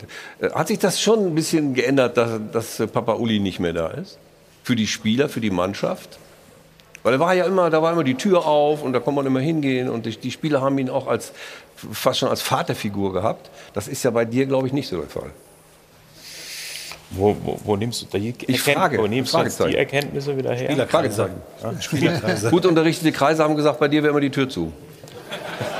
Also, also ich habe sogar, also auch, ich habe in meinem Büro sogar zwei Türen. Oh ja, die eine ist auf, die Und es andere wär- zu. Und es wäre mir, es wär mir neu, dass die nicht auch offen wären. Nein, aber ernsthaft. Ähm, es hat, jetzt, natürlich hat sich das geändert, weil du ja auch ein anderer Typ bist als Uli. Ja? Ja, aber nochmal, das macht doch, das macht doch immer relativ wenig Sinn, jetzt solche Dinge miteinander zu vergleichen. Uli Hoeneß war Uli Hoeneß, ja, Karl-Heinz Rummenigge war Karl-Heinz Rummenigge. Und ich mache die Dinge jetzt auf meine Art, so wie ich es glaube, Mhm. dass es für den FC Bayern und vor allem auch für die, äh, für die Zukunft des FC Bayern richtig ist. Wir haben eine ganz, ganz klare, äh, eine ganz, ganz klare Aufteilung auch zwischen was macht, der, was macht Hassan, was mache ich, auch übrigens gemeinsam mit unserem Präsident, äh, äh, mit Herbert Heiner. Und ähm, Uli ist jemand, der, der immer mal vorbeikommt auf der Geschäftsstelle. Ja, und ich das auch, auch sehr, sehr schätze. Und ich auch mal zu ihm gesagt habe, ja, komm doch noch viel öfter. Mach doch die Tür auf, komm zu mir rein. Ja, und dann sag mir, du, pass mal auf, Oliver, äh, das gefällt mir mal überhaupt nicht, was du da gemacht hast. Ja, da wäre ich doch, ja, da wäre ich doch, da wäre ich doch, äh, wäre ich doch dankbar für. Ja. Und ähm, das ist mir auch sehr wichtig, ja, dass wir überall klare Aufgaben haben, dass jeder genau weiß, was er in diesem äh, Verein zu tun hat und dass ständig auch Kommunikation herrscht. Und dieses Gefühl habe ich und äh, deswegen glaube ich, dass das auch der vollkommen richtige Weg ist. Also wir kennen ja Oliver Kahn ähm, jetzt so als äh, Bayern-Staatsmann, ja, hier bei uns in der Runde. Ähm, aber die, für die Jüngeren sei gesagt, er war als Spieler alles andere als ein Staatsmann. So dazwischen die Kurve. Norman Solida.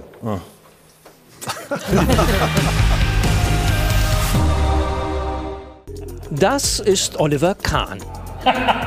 Und das ist auch Oliver Kahn. Der eine ist Vorstandsvorsitzender der FC Bayern München AG. Der andere ist der Titan. Ein furchteinflößender Riese in Menschengestalt und hart wie das gleichnamige Metall. Kahn, der Titan, steht in seiner über 20-jährigen Profikarriere für verbissenen Ehrgeiz. Immer mit dem Kopf durch die Wand. Er ist einer, der sich sogar auf der Torhüterposition bis zur Erschöpfung verausgabt, der nicht verlieren kann und nie, nie aufgibt. Immer weitermachen, aber Kahn überschreitet auch Grenzen. Was ihm irgendwann das Image des halbwahnsinnigen Fußballwüterichs beschert. Sind Sie geladen? Äh, eher viel zu wenig. Sehen nicht viele so. Aber mit seiner zupackenden Art wird Kahn den Druck los, den er ständig empfindet. Auch gegenüber seinen Mitspielern. Eier, wir brauchen Eier. Achtmal deutscher Meister wird der Mann, der immer Klartext spricht. Dazu Champions League-Sieger und dreimal Welttorhüter. Erst über ein Jahrzehnt nach Ende seiner aktiven Laufbahn wird die langjährige Nummer 1 der Nationalmannschaft Fußballfunktionär. 2020 Mitglied des Bayern-Vorstandes und im Jahr darauf Vorsitzender. Und plötzlich wirkt er gelassen, fast schon zahm, tritt besonnen und diplomatisch auf, beinahe staatsmännisch. Da stellt sich zwangsläufig die Frage, ist dieser Oliver Kahn und dieser Oliver Kahn ein und dieselbe Person? Er selbst weiß das am besten. Also, wie viel Titan steckt noch in Ihnen, Herr Kahn? Ja, du darfst direkt auf die Frage von Sebastian Werner antworten. Ja, noch eine Menge. Äh, nur äußert sich das halt heute, äh, heute ein bisschen anders. Also wenn es um, um, um, um Titan ist ja, glaube ich, so ein bisschen Zähigkeit und Festigkeit verbindet man ja mit Titan und auch eine äh, äh, gewisse Härte. Die äußert sich heute nur. Äh, die äußert sich heute nur ein bisschen anders. Also ich bin mir nicht sicher, wenn ich so ähm, die Bilder, die man da ja gesehen hat. Übrigens gab auch noch ein paar andere Spiele, wo ich relativ, äh, relativ relaxed war. Ähm, würde ich, würde ich jetzt meinen Job äh, heute auch ähnlich in dieser Art und Weise machen. Ich glaube, das würde eher zu äh, ein bisschen Verstörung führen, auch bei den Leuten, äh, mit denen ich zusammenarbeite. Also Jetzt, jetzt hat ja, jetzt hat ja, jetzt hat ja Kalle Rummenigge äh, der ja nicht mehr in Amt und Würden ist, hat dann trotzdem den guten Rat gegeben, jeder sollte sich da in der Führungsetage auf das konzentrieren, äh, was er, wofür er da ist. Ähm, habt ihr das jetzt auch so organisiert? Weil man hat ja so ein bisschen den Eindruck gehabt, äh, Julian Nagelsmann ist für alles zuständig. Äh, Hassan, Ja, Hassan wurde schnell hab- vorgeworfen, er das- hat Mittelmaß geholt das- und du hast, bist ich hab- abgetaucht. Ja, ich habe das auch, ich habe das ehrlich gesagt bis heute nicht verstanden. Was soll Mhm. denn das heißen? Julian Nagelsmann ist für alles zuständig. Das ist ja schon qua seines Amtes als Trainer. Ja, Julian Nagelsmann muss sich äh, äh, jede Woche ein, ich glaube sogar zweimal, wenn Champions League ist, muss er sich ja äh, vor Kameras, äh, vor Kameras stellen und wird schon ganz normal viele, viele äh, äh, Dinge einfach gefragt. das klar. heißt, das jetzt mit der, äh, miteinander zu vergleichen, das ist, äh, ist doch völliger, ist doch völliger Mumpitz. Aber er könnte da natürlich auch sagen, wenn er nach Dingen gefragt wird, die vielleicht nicht in seinen Bereich fallen, dass er dann dich fragen müsste. Oder je nachdem, für welchen Bereich es die Frage ist. Ich glaube, nochmal, die, die Qualität jetzt einer Arbeit oder meiner Arbeit. Ich habe jetzt äh, äh, zum 1.7. Äh, die Rolle des Vorstands, des Vorstandsvorsitzenden übernommen. Die hat aus meiner Sicht relativ wenig mit Lautstärke zu tun. Ja, und auch nicht damit, äh, jetzt ständig irgendwelche Schlagzeilen äh, zu produzieren, sondern es ist sehr viel Arbeit, die man, äh, die man auch intern leistet. Es ist ein sehr großer Aufgabenbereich, den, äh, den ich habe. Auch die ganzen sportpolitischen Aspekte, wenn es jetzt bei der UEFA oder auch, äh, auch bei der ECA, sehr, sehr viele Dinge, äh, die, ich tun, äh, die ich tun muss. Natürlich ist der Kern, das ist das Entscheidende, der Kern ist äh, der, der sportliche Bereich. Und ich glaube, ich habe schon ein sehr gutes Gefühl ja, mittlerweile, wann ich der Meinung bin, okay, jetzt muss ich mal, äh, jetzt muss ich mal nach vorne gehen, jetzt muss ich auch zu den ein oder anderen Dingen dann äh, tatsächlich mal Stellung nehmen. Aber ich glaube, das kann man schon sehr, sehr gut mir selbst überlassen, wann ich das tue und wann dann doch eher nicht. Also wir von außen hatten eigentlich immer das Gefühl, dass das noch ein bisschen zu wenig ist, dass du mehr hättest nach außen gehen können zu den politischen Themen, äh, Impfdebatte um Kimmich zum Beispiel und, und, und, äh, Katar-Problematik. Da hat man so ein bisschen die klare Kante, die klare Aussage von dir vermisst. Hatte man von außen das Gefühl, dass da hätte mehr kommen können in deiner Funktion als Vorstandsvorsitzender. Ja, ich bin, ich bin, ich bin ja gerne bereit. Nochmal, ich, ich bin ja jetzt hier nicht der, der nicht fehlbare. Ja, und ich glaube, ich bin ja auch ein sehr äh, reflektierter Mensch. Ich bin ja gerne bereit. Das habe ich ja auch zur damaligen, äh, zum damaligen Zeitpunkt auch gesagt. Wenn man einen Job eben jetzt dann auch beginnt und anfängt, natürlich muss man dann auch ein bestimmtes Gespür äh, erstmal entwickeln. Ja? Wo, äh, wo äußere ich mich, wo halte ich mich eher auch ein bisschen zurück. Und ähm, ja, jetzt sind ein paar Wochen, ein paar Monate vergangen. Ich glaube, mittlerweile ist mir, das, äh, ist mir das relativ klar. Ich will jetzt nicht wieder auf diese äh, vergangenen Themen eingehen, weil ich dazu sowieso eine komplett andere Meinung Ja, habe. und vor allen Dingen, weil wir auch eine andere Frage aber haben das würde den Rahmen dieser weggehst. Sendung sprengen, wenn ich da jetzt Ja. auch noch drauf eingehen würde. Wir haben ein Zitat von äh, Karl Rummenigge vorbereitet, ähm, in dem er auch noch mal deutlich sagt, wenn ich dem FC Bayern grundsätzlich da einen Ratschlag geben darf, dann sich jeder Verein auf seine Kompetenz beschränkt, ja, was ich eben schon angedeutet hatte. Dinge wie beispielsweise Vertragsverlängerung und so weiter sind Angelegenheit des Vorstands und des Aufsichtsrats. Quelle, Bild. Rolle, hm? Quelle, Bild. Quelle Bild. Also äh, man sagt gut unterrichtete Kreise, glaube ich. Das ist ja der rote Faden heute, habe ich das Gefühl. Wer hätte es gedacht? Äh, ja. Nein, aber ähm, Wer hätte es gedacht? die, die Rolle von, von Hasan Salihamidzic, ist die wirklich so klar, was er zu tun hat und wie er arbeitet? Bist du damit auch zufrieden? Die Rolle von Hassan, ich glaube, die ist also mehr als, äh, mehr als klar. Und ich glaube, das, was ich, äh, was ich ja auch gerade vorhin geschildert habe, das ist ja etwas, was mir sehr, sehr wichtig ist und was ich von Anfang an ja auch in diesen Club hereingebracht habe, nämlich, dass jeder exakt weiß, ob das Hassan Mhm. Salihamidzic ist, ob es Marco Neppe ist, der mittlerweile Ja. auch technischer Direktor äh, geworden ist, dass jeder genau weiß, was hat er in seinem Aufgabenbereich zu tun.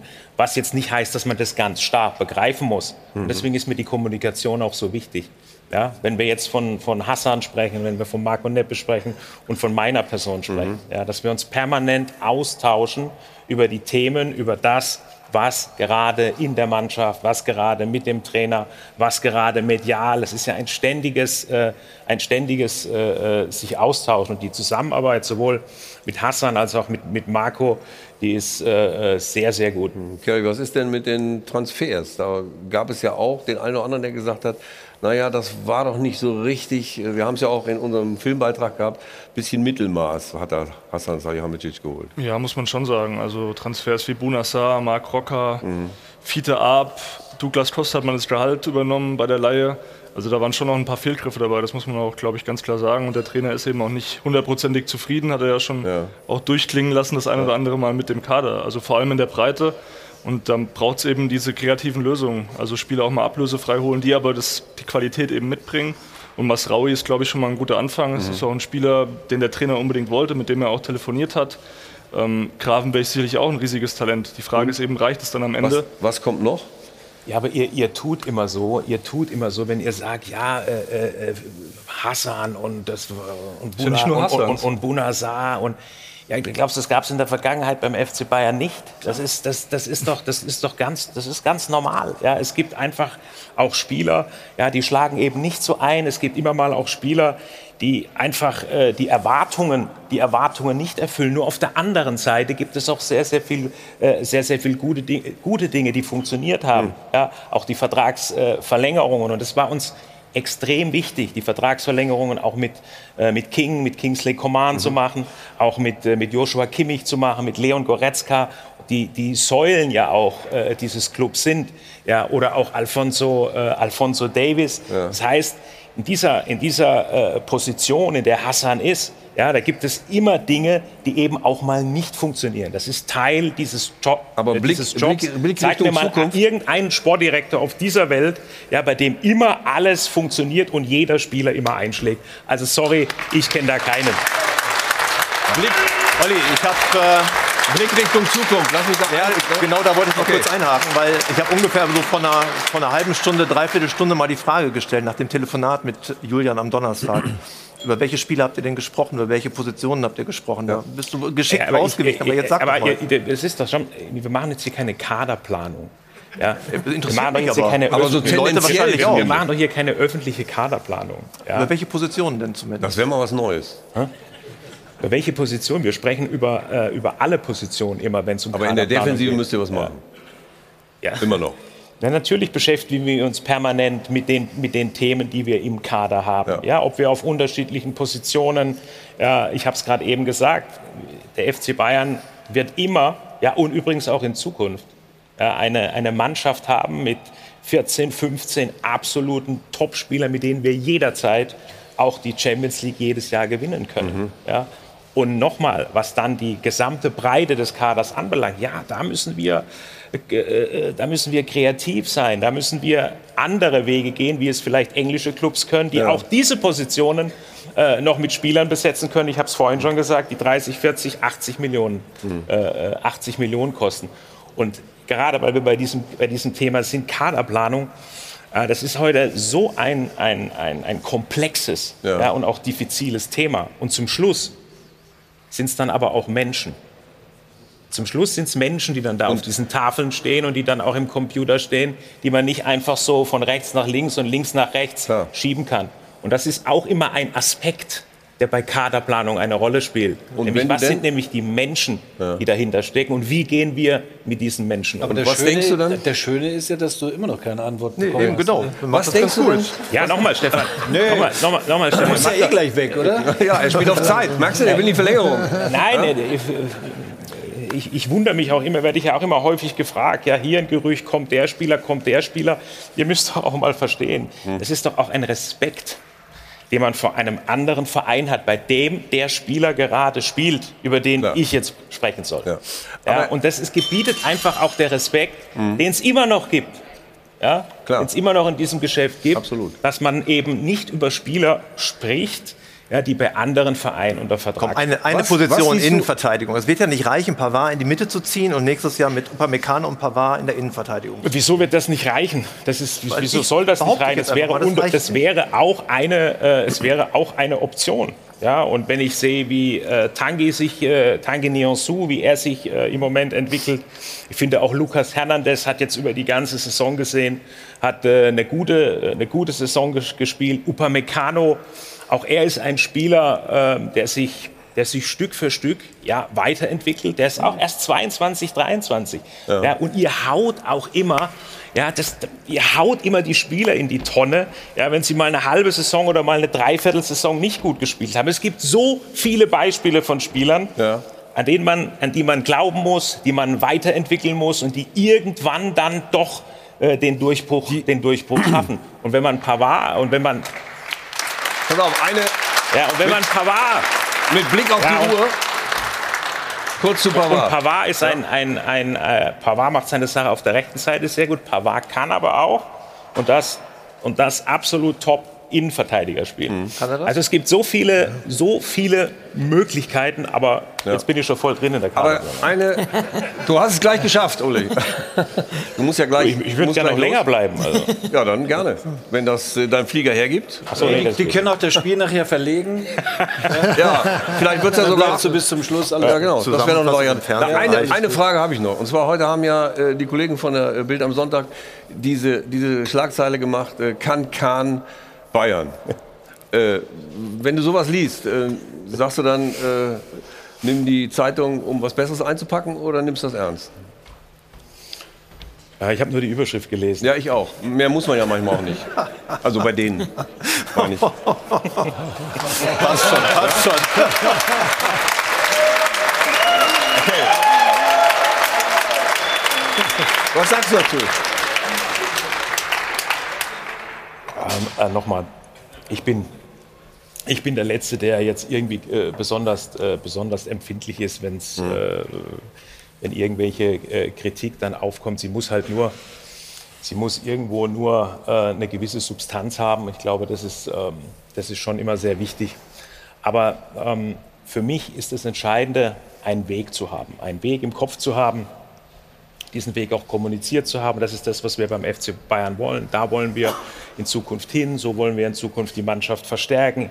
Wo wollen wir uns wirtschaftlich weiterentwickeln? Was müssen wir tun, auch wirtschaftlich, um den Club auch in diesem Jahrzehnt auf dem Niveau zu halten, mhm. in dem er äh, im letzten Jahrzehnt gewesen ist, auch auf sportpolitischer Ebene, was die, EC, was die ECA, also die European Club Association, ja. was die UEFA anbelangt, wo wir ja gemeinsam auch mit den anderen, äh, mit den anderen deutschen Clubs auch hart dafür arbeiten, dass dieses Financial Sustainability sich jetzt durchgesetzt hat.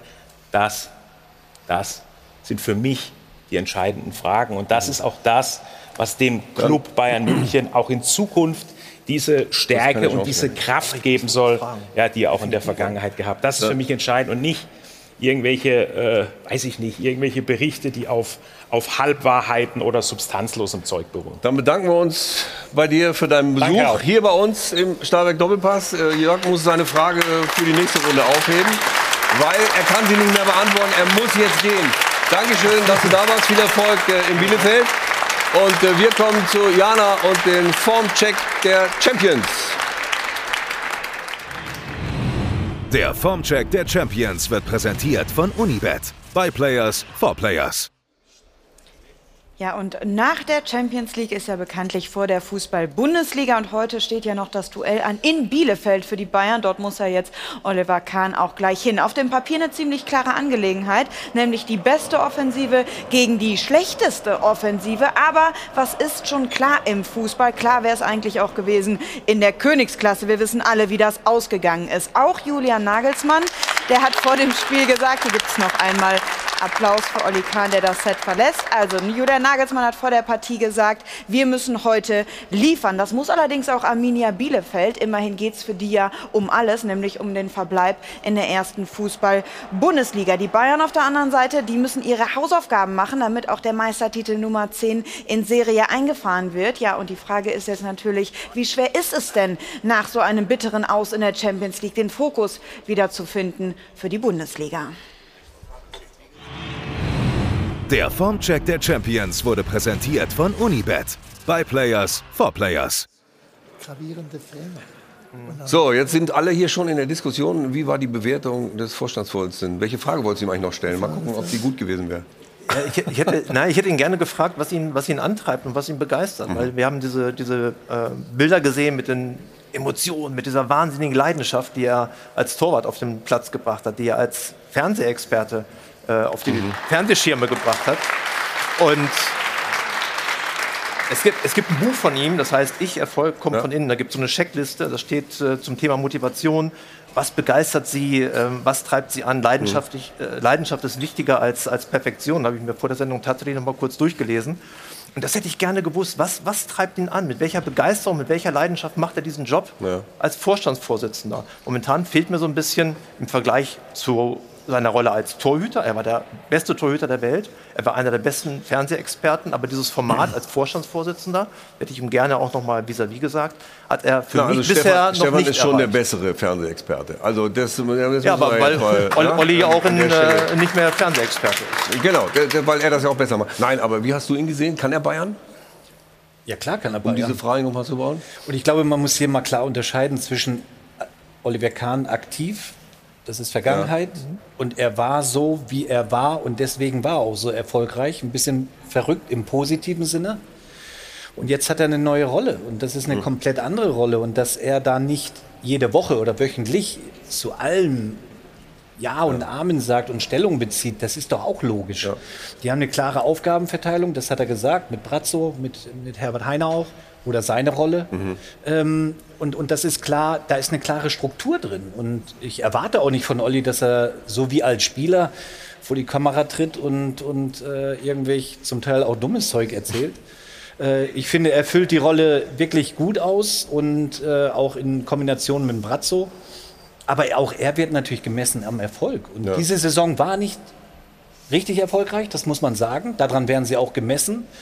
Aber ich sehe sehr wohl in seinen Augen, wenn er da sitzt, den Hunger, das besser zu machen und im nächsten Jahr wieder voll da zu sein, vor allen Dingen. So gesehen war doch so ein Start gar nicht so schlecht. Wenn die jetzt direkt alles gewonnen hätten, ja, dann wäre das auch für einen Vorstandsvorsitzenden ein bisschen doof. So hat er noch richtig was vor sich. Ja, es ist ja auch sein erstes Jahr als alleiniger CEO, sage Ja. ich jetzt mal. Und ich glaube, da muss man eher auch dann vielleicht andere kritisieren.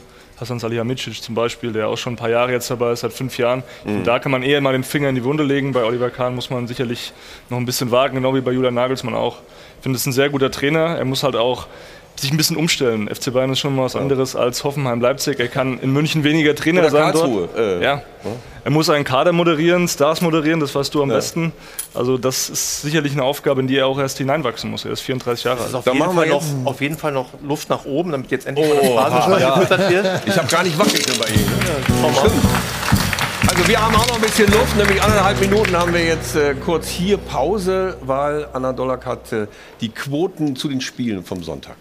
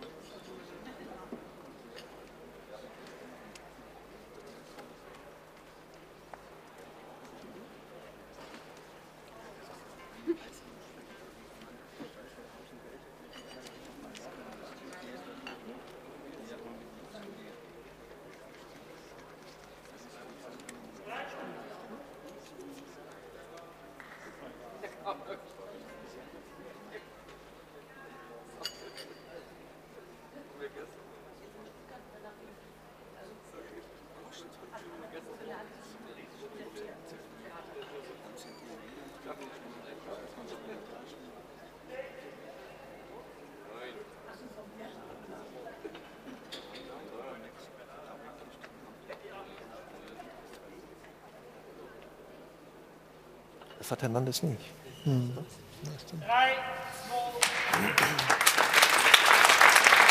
So, und dann kommen wir nun äh, zur Frage der Woche und was hat sich alles im Netz auch äh, zu dieser Frage getümmelt und geantwortet und gesprochen. Das hat jetzt Jana.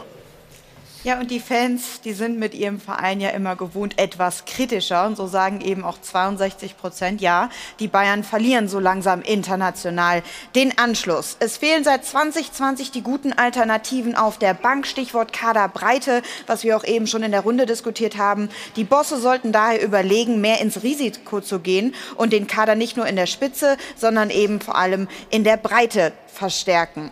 Vielleicht ist es aber auch gar kein exklusives Problem der Bayern, denn nicht nur der FCB verliert den Anschluss, sondern es gibt einfach oben mehr Mannschaften und der Rest der Fußball-Bundesliga verliert seit zehn Jahren immer mehr den Anschluss nach ganz oben. Ja, manche sehen es dann aber auch doch noch eine Spur kritischer. Bayern hat den Anschluss verloren. Die mittelmäßige Saison zeigt das ganz deutlich und sollte nicht schön geredet werden. Statt mir san mir heißt es auf einmal mir san nimmermehr. Das ist dann doch schon etwas klarer. Wir wollen einmal hören, was Sie zu Hause gesagt haben bei uns am Dopafon. Mich wundert eh schon die ganze Zeit, warum immer jeder vom FC Bayern den Champions League-Sieg erwartet. Die haben international einen entscheidenden Nachteil. Sie müssen ihr Geld selbst verdienen, während es andere von irgendwelchen Scheichs bekommen. So gesehen ist auch ein Viertelfinale oder ein Halbfinale mal zu akzeptieren. Wobei man sagen muss, dass es nicht unbedingt gegen Villarreal hätte passieren müssen. Ich glaube nicht, dass der FC Bayern den Anschluss an die europäischen anderen Top-Clubs verliert, weil äh, gegen Villarreal kann man durchaus auch im Viertelfinale mal verlieren. Die Truppe ist nicht ganz so namenlos, wie sie einige gemacht haben. Ich glaube, der FC Bayern droht wirklich den Anschluss zu verlieren und das liegt einzig und allein an äh, Hasan Salihamidzic. Der hat es geschafft, in den Jahren, die er da ist, den Kader sukzessive immer schlechter zu machen. Die Bayern werden schon den Anschluss verlieren, wenn sie nicht qualitativ bessere Spieler holen. Ja, das ist ja sowieso die Frage, wen sie holen. Da konnten wir keine Namen entlocken, außer die wir schon wussten, nämlich die beiden äh, von Ajax. Äh, Stefan, wie siehst du denn das? In den nächsten Jahren kann da Bayern doch vorne international weiter mitmischen? Werden die das hinkriegen in der nächsten Saison zum Beispiel dann eben den Kader so groß zu machen, dass es Ja, auch wir- mal reicht? Wir diskutieren ja hier über auch die Kaderbreite. Ja. So, aber Kaderbreite muss dann auch ein Stück weit mit Qualität besetzt werden. Nicht einfach sagen, den und den hole ich, sondern du musst da eine gewisse Qualität auch haben. Als wir das Spiel hatten gegen Villarreal und man hat die Ersatzbank gesehen und man Mhm. hat gesagt, was ist, wenn das Ding 0-0 steht in der 70. wie auch immer, wen können die eigentlich noch reinbringen, die den Unterschied ausmachen? Da fällt sofort Gnabry ins Auge Ja. und dann war da auch nicht mehr viel. Ich glaube, daran werden sie arbeiten, auch Mhm. arbeiten müssen. Sie haben natürlich finanziell nicht die Möglichkeiten wie äh, die englischen Clubs, überhaupt keine Frage.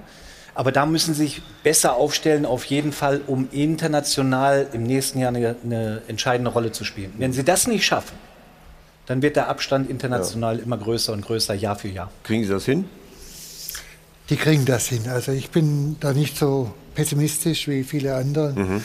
Bayern ist nach wie vor eine Top-Mannschaft auch in Europa und die werden auch diese Ergänzungen, die sie brauchen, auch äh, holen, äh, weil äh, Bayern hat noch eine super Adresse und ist eine Ja, super Adresse und viele Spieler, die möchten auch noch zu Bayern München gehen.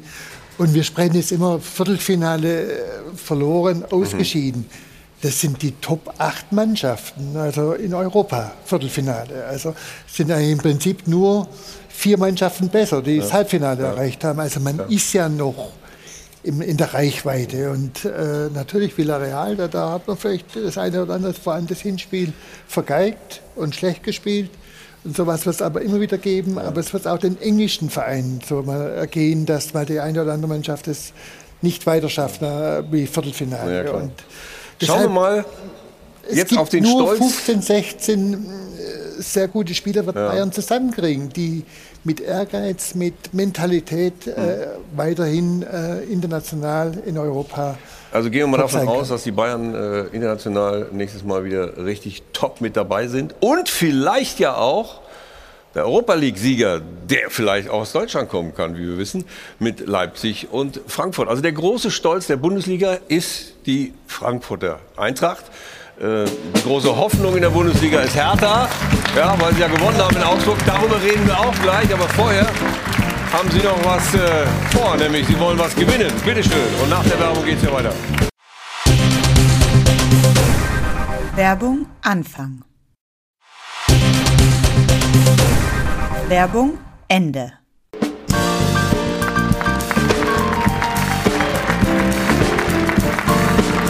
Zurück im äh, Hilton Airport Hotel am Münchner Flughafen mit Hajo von Hadeln und Bent im Stahlwerk Doppelpass. Haben wir jetzt äh, vor uns ganz dem Stolz der ersten Fußball-Bundesliga zu widmen. Nämlich, das war natürlich ganz großartig, was die Frankfurter da geleistet haben. Und so viele Frankfurter in Barcelona. Das war das eigentlich Überraschende. So schaut's aus mit Norman Solida. So schaut's aus wird präsentiert von Hylocare. Tägliche Pflege und Schutz vor trockenen Augen. Erbarme, zu spät! Die Hesse komme! Dieser Schreckensruf wird den Barca-Fans noch lange schmerzhaft in den Ohren dröhnen. 30.000 Frankfurter Fans sorgen im Camp Nou, einem der größten Stadien der Welt, für Heimspielatmosphäre. Die Eintracht beweist, wenn man sich in der Bundesliga lange genug schont, kann man sogar internationale Weltclubs das Fürchten lehren. So schaut's aus. Jetzt aber mal ganz ohne Witz. Die Europa League ist ein überragender Wettbewerb und recht viel mehr als Barcelona geht ja wohl nicht. Da muss die Frage erlaubt sein, warum sich sogenannte Topclubs wie Dortmund und Leverkusen hier sang- und klanglos aus dem Stadion schießen lassen. Ist euch der Europa League Pokal zu popelig? Hoffentlich nicht. Denn im Vergleich zur Pokalvitrine von Leverkusen macht selbst eine Mülltonne immer noch deutlich mehr her. So schaut's aus. Zurück zur Eintracht. Die neuen Eurofighter haben Fußball-Deutschland emotional verzückt. Zwei wunderbare Auftritte gegen Barca. Was Bayern München diesmal schuldig geblieben ist, hat Frankfurt doppelt und dreifach geliefert. Und auch RB Leipzig hat den Ruf der Bundesliga vorbildlich verbessert. Es gibt ja gern mal Vorwürfe von Traditionsvereinen wie Dortmund wegen fehlender Tradition in Leipzig. Alles schön und gut, aber Tradition verpflichtet auch. Und was Dortmund diese Saison international verbrochen hat, das war halt traditionell zu wenig. So schaut's aus. Sie halten in dieser Saison die deutsche Fußballehre hoch. Nicht Bayern und Dortmund und erst recht nicht Leverkusen und Gladbach, aber Frankfurt und Leipzig. Und warum? Leipzig ist so scharf auf den ersten Titel der Clubgeschichte, die würden sich sogar eine Coca-Cola-Dose in die Vitrine stellen. Hauptsache irgendein Pott. Und die Eintracht, die sehen jetzt ganz viele als großes Vorbild für die Bundesliga. Absolut. Bitte mehr davon und jedes Jahr.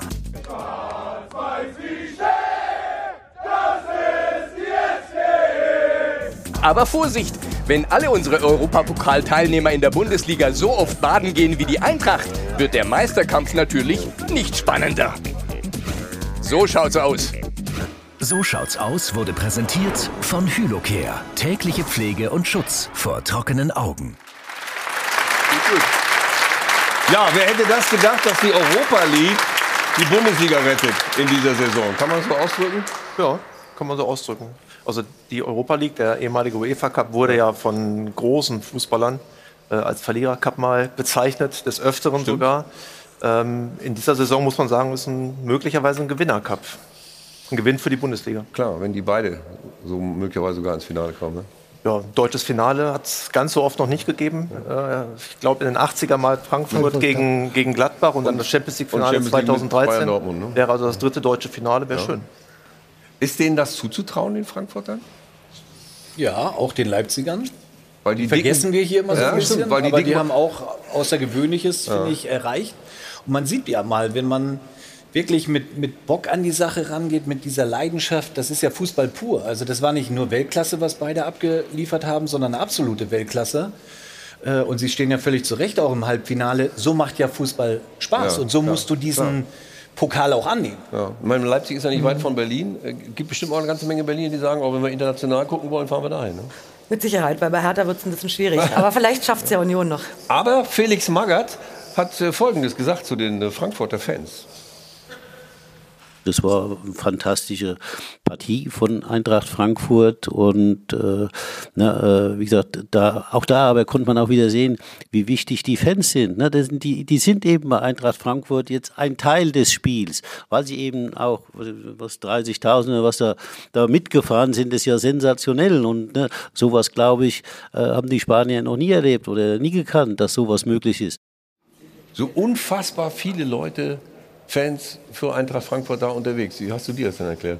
Das war auch erstmal eine historische Demütigung für, für den FC Barcelona. Ne? So Ja. viele im weißen Trikot auch noch im Camp Nou. Also das war wirklich fast schon eine Schande, hat ja der Präsident auch gesagt. Dafür müssen wir uns schämen, dass das passiert ist.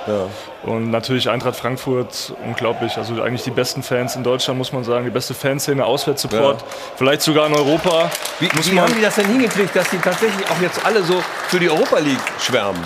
Das ist ja schon seit Jahren der Fall. Also ich komme ja auch aus der Region und die Fans, die brennen dort für dieses Internationale.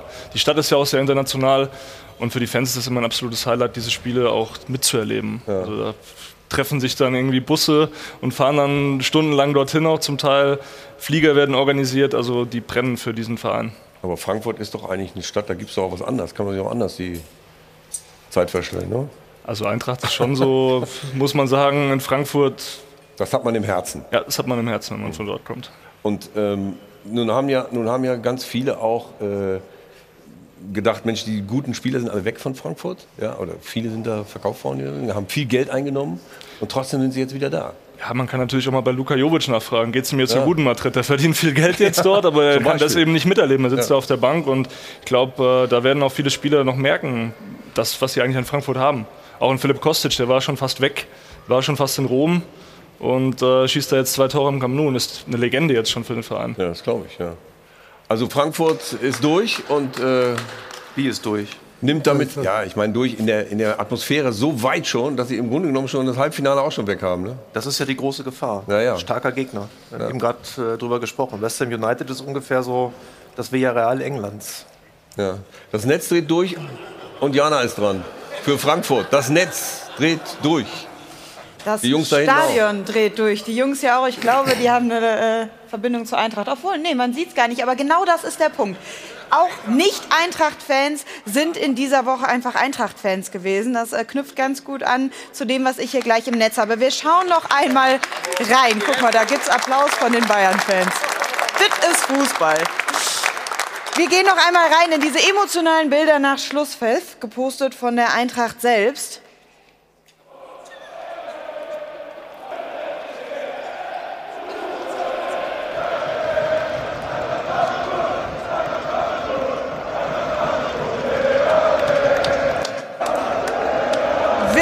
Wie kleine Kinder, aber das auch völlig verständlich. Die weiße Wand vom Camp Nou, jetzt schon legendär. Also das waren wirklich Szenen für die Ewigkeit. Oliver Glasner slidet einmal hier durch den Eintracht-Tunnel im Camp Nou. Das wird er wahrscheinlich auch sein Leben lang nicht mehr vergessen. Die Eintracht sagt dazu auch Bucketlist, check. Es hängt. Also selbst das iPad, selbst im iPad sind es zu viele Emotionen. Auf jeden Fall auf Wikipedia konnte man nach diesem Spiel dann schon lesen, Camp Nou, darunter steht Fußballstadion Eintracht Frankfurt in Barcelona. Tatsächlich hatte man den Eindruck. Und wie ich eben sagte, es hat halt tatsächlich auch Fans, die eigentlich nicht der Eintracht angehören, begeistert. So auch Mickey Beisenherz, bekennender BVB-Fan. Und er sagt, ich als BVB-Fan hätte mich in den letzten Jahren schon längst vom Profifußball abgewendet. Dass ich das nicht getan habe, hat ganz viel mit diesem geilen Club zu tun. Er war also auch vor Ort in Barcelona. Und abschließend noch dieser hier, nach dieser Nacht werden viele Eintracht-Fans ihr Ostern wie Jesus verbringen und erst am Sonntag wieder auferstehen. Ja. Das wäre ja heute. Aber heute wäre ganz gut, weil heute sind Ja. wir noch dran in der Fußball-Bundesliga. Genau. Ja. Wir müssen heute nämlich wieder Alltag spielen in der Fußball-Bundesliga. Aber ähm, nochmal den Blick in die weitere Zukunft für Eintracht Frankfurt. Da hat der, der, Oliver Glasner gewechselt von Wolfsburg nach Frankfurt. Da haben wir schon alle gesagt, ob das gut geht. Warst du auch, gehörtest du auch zu den Skeptikern oder hast du Oliver Glasner immer schon zu? Freddy Bobic ist ja auch noch Ja, ja. weggegangen. Markus. Krösche kam äh, zur Eintracht dazu. Sie hatten ja auch eine schwierige Phase Anfang der Saison. Das darf man alles nicht vergessen. Aber sie haben Ruhe bewahrt. Sie hatten die Problematik, haben wir auch besprochen, mit Kostic Mhm. vor der Saison, der unbedingt weg wollte. Irgendwie haben sie es geschafft, dass er bleibt. Äh, und sie haben, wie gesagt, in einer schwierigen Phase eben Ruhe bewahrt. Und sie hat ja Qualität, diese Mannschaft. Und das äh, zeigt sie vor allen Dingen in den Europapokalnächten. Das ist wirklich fantastisch. Und, und mit den Fans im Rücken können sich einige Fans wirklich eine Scheibe von abschneiden. Warum kriegen die das? Vielleicht kriegen sie es ja heute, das ist ja wieder spekulativ, aber warum kriegen die das bisher nicht auf die Bundesliga übertragen? Das ist natürlich schwierig. Man muss ein bisschen den Werdegang von Eintracht Frankfurt in dieser Saison sehen. Es gab äh, in der Mannschaft einen Umbruch, Ja. es gab einen neuen Trainer, einen neuen Sportdirektor. Äh, Das Spielsystem wurde umgestellt. Äh, Jetzt kommt der Trainer, hat vorher Wolfsburg in die Champions League geführt, kommt natürlich auch mit hohen Erwartungen an. Und dann ist dieser Kader jetzt aber auch nicht so stark, dass du zwei Wettbewerbe oben mitspielen kannst, also mit Europa League äh, Qualifikation oder vielleicht sogar Champions League Qualifikation und zugleich eben diese Highlight-Spiele in der äh, Europa League eben bestehst. Und ich weiß noch, Anfang der Saison äh, haben wir hier auch gesprochen, Mensch, äh, Eintracht Frankfurt rutscht unten in den Keller rein, Ja. werden die jetzt nervös? Da habe ich gesagt, nein, die werden nicht nervös, die haben gerade einen Neustart und werden natürlich Ruhe bewahren. Genau das haben sie halt gemacht. Haben in der Bundesliga das irgendwie sola- äh, solide hinbekommen und haben sich da gefangen, aber dann eben diese Highlights gesetzt. Und ich finde, das ist aller Ehren wert. Und darauf muss man jetzt natürlich aufbauen. Ich würde mir wirklich wünschen, dass Frankfurt gegen West Ham gewinnt und dass sie Ja. ins Finale kommen, gerne auch gegen Leipzig, weil das einfach die Krönung dieser Saison wäre und das wäre toll für die Bundesliga. Ja, dann hoffen wir das auch. Aber wir wollen jetzt auch noch mal auf andere Hoffnungen äh, zu sprechen kommen, nämlich Hertha BSC, Berlin. Schaffen die das noch in der Bundesliga oder nicht? Hat Magath alles richtig gemacht oder ist er auf dem Weg, alles richtig zu machen? Darüber reden wir gleich nach der Pause. Werbung Anfang. Werbung Ende.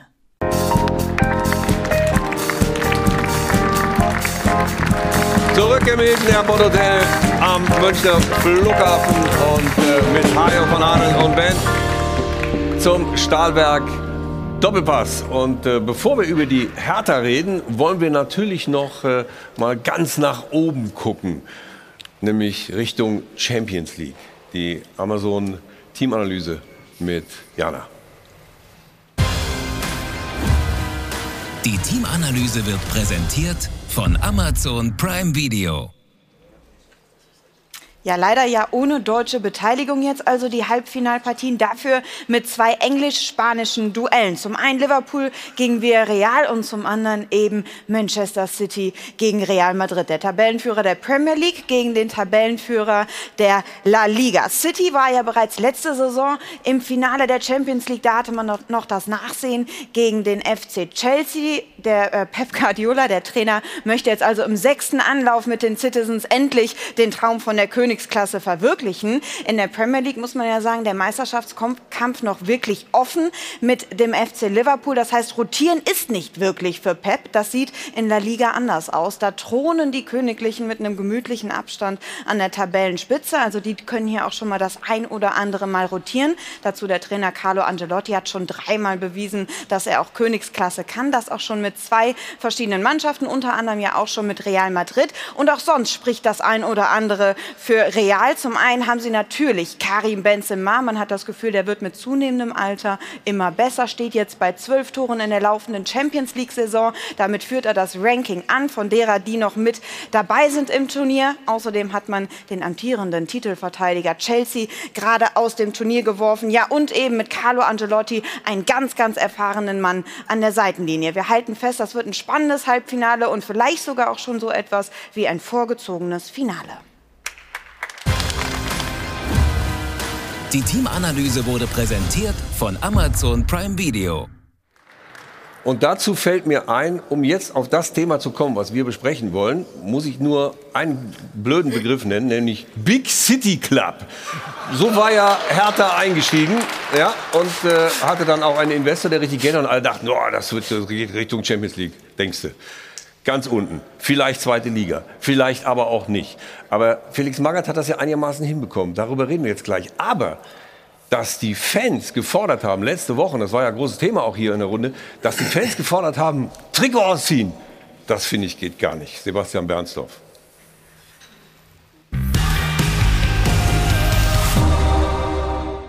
Weg mit den Unterlagen, Zuordnung. Egal jetzt, reingehen, rennen und kämpfen, um die Punkte mitzunehmen und die verschwitzten Trikots behalten zu dürfen. Trainer Magath und sein nächster gelungener Schachzug. In Ermangelung anderer Führungsspieler kam Kevin Prince Boateng zum ersten Startelf-Einsatz seit über einem halben Jahr. Und der 35-Jährige ging voran in einer kämpferisch überzeugenden Berliner Mannschaft. Und weil Serda Ja, auch Kunst hat seinen Platz im Abstiegskampf. Sein erstes Bundesligator seit über einem halben Jahr erzielte, holte die Hertha nach genau einem halben Jahr den ersten Auswärtsdreier. Damit verlassen die Berliner vorübergehend die Abstiegsränge, machen einen riesen Schritt Richtung Klassenerhalt. Aber es folgen ja sofort die nächsten Duelle mit direkten Konkurrenten. Gegen die Stuttgarter, dann gegen die Bielefelder. Darum, die Wochen der Wahrheit für die Hertha kommen erst jetzt. Ja, also die Woche der Wahrheit ist jetzt Hertha. Die Wochen, muss man ja sagen. Ähm, hat Magath alles richtig gemacht in Berlin? Sagen wir so, er hat in der vergangenen Woche eine ganze Menge richtig gemacht, weil das Ergebnis hat ja gestern, äh, gibt ihm recht. Ähm, es war tatsächlich so, nach, nach der vergangenen Derby-Niederlage war er schon am Tiefpunkt und zwar auch eher stimmungsmäßig. Also so haben auch viele Kollegen ihn noch nie erlebt. Das Wie hat war er sich denn da wirklich- Er war desillusioniert. Für sich und die Ja, Mannschaft? also sie haben Gespräche geführt und sie haben tatsächlich am Sonntag, so haben sie es zumindest vermittelt, ähm, die Derby-Niederlage, die krachende Derby-Niederlage ähm, verarbeitet, abgehakt, haben dann ähm, einen Mannschaftsabend gemacht, haben ja ordentlich trainiert. Es ist ruhig geblieben tatsächlich mit den Fans. Es gab ja Mhm. eindringliche Aufrufe. Also nicht nur war Magath am Freitag euphorisiert von den Frankfurter Fans, sondern er hat auch vorgesagt, es geht nur gemeinsam. Das mag ein bisschen abgedroschen klingen, aber genau jetzt geht's. Jetzt geht's um die drei Spiele. Sie können Ja. es aus eigener Kraft schaffen. Das ist fast eine Luxussituation für die doch relativ verkorkste Saison. Können wir kurz mal sagen, Stuttgart, Bielefeld? Und Bielefeld. Und dann So. kommen noch Mainz und Dortmund. Aber da, ich meine, in den nächsten zwei Spielen, wenn du da zweimal gewinnst. Hier haben wir die, hier haben wir die Grafik dazu. Also Mainz und Dortmund, da ist es vielleicht dann schon passiert. Gut, aber wenn du Glück jetzt hat. sechs Punkte hast gegen die direkte Ja. Konkurrenz, sollte die Tabelle Ja. zumindest Ja. zugunsten von Hertha aussehen. Also von außen betrachtet hat er ja zwei sehr exponierte Dinge gemacht. Hat einmal in Belfodil aus dem Genau, gestrichen. genau. Er, der hat offenbar tatsächlich Warum? auf dem Platz im Training nicht das gebracht, was sich Magath erwartet hat, was erstaunlich ist, weil ich glaube, wenn Felix Magath- antritt, der, der ist ja sehr transparent in seinen Ja. Forderungen. Das ist schon erstaunlich. Den hat er aus disziplinarischen Gründen zu Hause gelassen. Das ist ein klares Zeichen. Und Boateng komischerweise stark gemacht. Ja.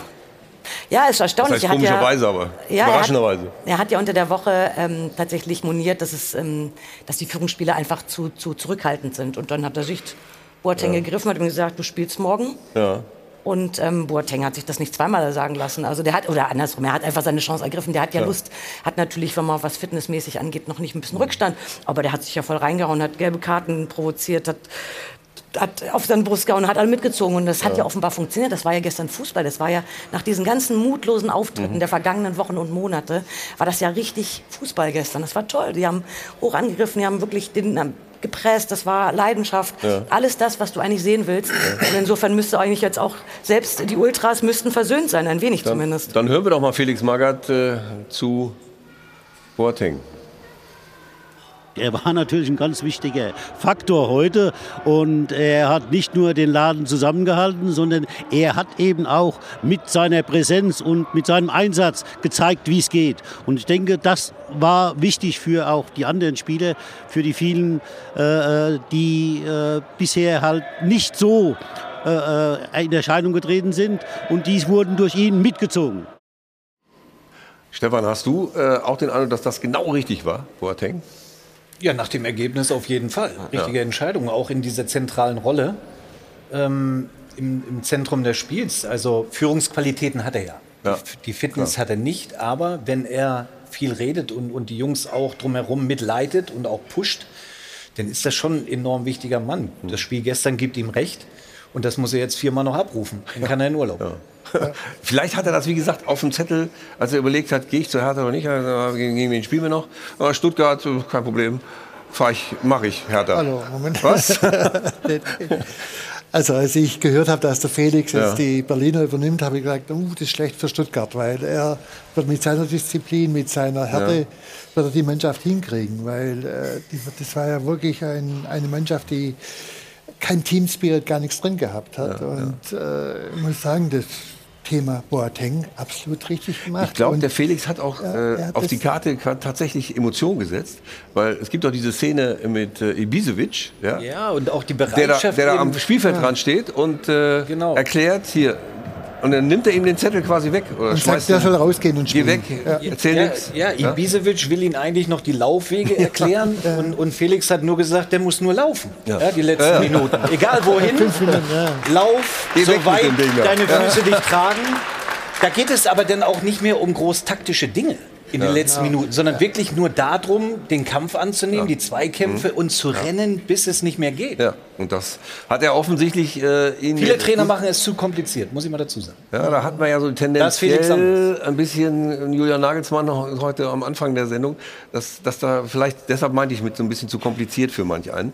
Aber Felix Magath ist aus dieser anderen Schule, der vielleicht deswegen so ein Feuerwehrmann auch ist, weil er einfach für so ein paar Wochen das hochhalten kann, diese, diese Emotionen ja? und, und das Rennen. Und, äh, Ja, und auch, äh, aber kurz, dass Sie da einhaken, Mhm. auch erkennen, wer zieht mit und wer ist bereit jetzt. Und er Ja. hat Belfodil geopfert Ja, und hat gesagt, ich sehe nicht die hundertprozentige Bereitschaft, den Kampf anzunehmen im Abstiegskampf. Da brauchst du ganz spezielle Tugenden. Ich lasse ihn zu Hause. Ja, genau. Und, und ich meine, so viele wie Belfodil hat er ja nicht. Ich kann mich daran erinnern, wir haben auch mal eine Sendung hier zusammen gemacht, da haben wir gefragt, was Davy Selke eigentlich beruflich macht. Ne? Also, ja, das. Ja, ja, ja, ja. Haben wir, haben wir schon gefragt im Vorfeld. Aber jetzt hören wir mal Boateng, was er denn zu seinem Einsatz sagte. Das gehört dazu. Wir sind im Abstiegskampf und äh, da muss man, muss man manchmal dazwischenhauen. Und äh, das machen die anderen Mannschaften ja auch, äh, auch. Ich bin heute froh, dass wir ein paar gelbe Karten auch bekommen. Das heißt, dass wir da waren. Wir haben das Spiel gewonnen und ähm, wir können jetzt mal kurz ein bisschen durchatmen. Wenn man am Schluss vom Platz geht und von so einem Heimpublikum komplett ausgepfiffen wird, hat man alles richtig gemacht? Ich liebe das. es gibt wenige Stadien, die wir zujubeln. Es wird ja meistens gepfiffen, aber das ist genau das, äh, was mir, was mir Power, was mir Feuer gibt und warum ich noch Spaß an diesem Sport habe. Das sind Strahlemann, ne? Nach diesem Strahlemann, Sieg. ja. Aber da kommt ja auch das Adrenalin aus allen Poren jetzt. Ja. Also den kannst du jetzt in den nächsten Spiele komplett einsetzen. Der brennt Ja. so dermaßen. Und der zieht natürlich auch die jungen Spieler wie Maxi Mitchell-Mittelstädt auch mit. Mhm. Ne, weil die, die können sich an dem aufrichten. Vor einer Woche mussten sie das Trikot ausziehen. Ich wollte gerade sagen, und jetzt ändert das sich das auf einmal. ja? Ja, es ist schon erstaunlich. Auch der Dritt Boyata, der Kapitän, der ein bisschen schüchtern ist, auch der Ja. hat gestern viel mehr Körpersprache gezeigt. Also das ist schon, diese psychologischen Momente sind schon ganz beeindruckend. Ja? Also sie können Fußball spielen, wenn sie wollen. Ach was. Hm? Das hatte man gar nicht Schön. gedacht. Ne? Aber sie haben es wieder entdeckt. Und äh, Stefan, lass uns das 1 zu 0 mal angucken. Ähm, wie ist deine Meinung dazu? Es war ja so ein Hackentor, ne? Ja, nicht so ein Hackentor. Das war sondern- ein schickes Hackentor. Ja, also super Tor. Also aus dem Winkel auch, das haben sie wirklich, sie können Fußball spielen, das haben sie wirklich in dieser äh, Situation auch gezeigt. Ähm, aber ich muss dir noch eine Frage stellen, was macht denn Selke beruflich eigentlich? Keine Ahnung. Aber der hat einen Vertrag bei Hertha, habe ich gehört. Nein, Weltklasse-Tor. Nochmal zurück zu dem Tor. Weltklasse-Tor. Sie haben es sich auch verdient, weil sie wirklich den Kampf auch angenommen haben. Ähm, also ja, für solche Tore im Abstiegskampf Ja. sieht man eher selten, Ja. muss ich mal dazu Für sagen. mich ist das Ja. der Coup der Saison. Magath, Hertha-Trainer. Und ich meine, klar, der kann Feuerwehrmann, der kann aber auch ganz, ganz viele andere Sachen. Der Ja. ist Meister geworden, unter anderem mit Wolfsburg mal, Ja. Vizemeister mit dem VfB Stuttgart, mit Schalke. Also der hat schon einiges drauf. Und diese Methode, sich die Spieler ranzuziehen und zu Verbündeten zu machen, wie er es Ja. jetzt mit äh, Boateng gemacht hat, äh, das hat er schon öfter gemacht. Damals Stuttgart, Abstiegskampf, hat er sich Soldo rangeholt, hat er sich äh, Balakow Balakow. rangeholt, äh, hat die quasi als äh, verlängerten Arm auf dem Platz installiert. Die sind für ihn durchs Feuer gegangen. Und das passiert jetzt gerade wieder. Und Ja. deswegen bin ich felsenfest überzeugt, dass Hertha nicht absteigen wird. Und Tut mir leid für den VfB in dem Moment Ich nächste wollt- Woche. So, dann sind wir nämlich- dann wahrscheinlich da eher in die Relegation gehen. VfB durch Magath in die Relegation. Schöne Schlagzeile übrigens. Ja, aber ich hoffe ja. Was? Relegation ist ja auch noch kein Abstieg. Also Okay. trotz allem. Aber in dieser Saison Der VfB hat nicht. sich aber auch erst inzwischen ein Mhm. bisschen den Boden wieder gefunden. Und äh, ja, es wird ein heißer Kampf jetzt in Ja. Berlin. Schönes Endspiel. Ja. Schönes Endspiel. Aber Stuttgart spielt Ah. den schön, schönsten Fußball von denen, die unten stehen, wenn man dann vom Fußball sprechen kann, aber das können wir. Äh, aber sie spielen den attraktivsten Fuß, Fußball. Mhm. Ja, sie Ja, spielen wirklich Fußball, sie haben einen klaren Plan. Äh, Kalajdzic ist wieder zurück. Äh, du hast einen Borna Sosa, das sind richtig herausragende Fußballer. Also Das stimmt. von der denen wirklich, die unten stehen, wir haben Bielefeld, wir haben Hertha, wir haben Augsburg, finde ich auch noch dabei, vielleicht Wolfsburg, spielt Stuttgart wirklich den besten Fußball, von denen, die unten drin stehen. Ja. Ja, Ob das Wolfsburg- reicht? Das, das Manchmal kommt mit. Abstiegskampf ja auch auf andere Dinge an. Ne? Das haben wir gerade gesagt. aber bei Hertha wollen wir noch mal hören, äh, was denn der äh, Jerome Boateng zu, zu ähm, Felix Magath sagt.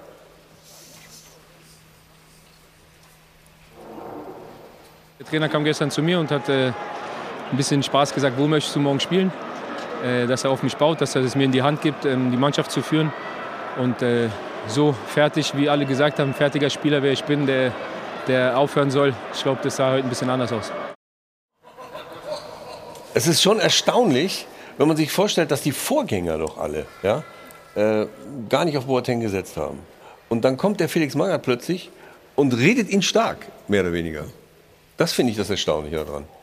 Vielleicht gehört auch ein bisschen Glück dazu. Also es ich weiß nicht genau, ob es, er sich das so gut überlegt hat, aber ich war vielleicht auch ein Mangel an Alternativen bei Boat, der eben, wie gesagt, ja. nicht ganz so war. Dann die anderen älteren Führungsspieler hat er ja auch ein bisschen, naja, angezählt in die Pflicht genommen. Mhm. Und vielleicht war das auch eine spontane Eingebung. Ich kenne Felix Magath nicht, nicht persönlich, aber vielleicht kennt ihn, vielleicht hat er schon öfter mal so eine Kuss gemacht, das hast du ja auch gerade erzählt. Ich kenne ihn seit 1998, ja, habe ihn in verschiedenen Situationen erlebt und ich weiß genau, was der jetzt macht. Der, also der bewusst. die Leute, man sagt immer so schön, bei der Ehre. Und genau mhm. das ja. funktioniert in so einer Situation. Und, und die Ehre, äh, um die Ehre zu spielen gegen Stuttgart und äh, Bielefeld, um die beiden ja. nochmal zu nennen, die die nächsten Spiele sind. Wird Felix schön angestachelt sein gegen Stuttgart.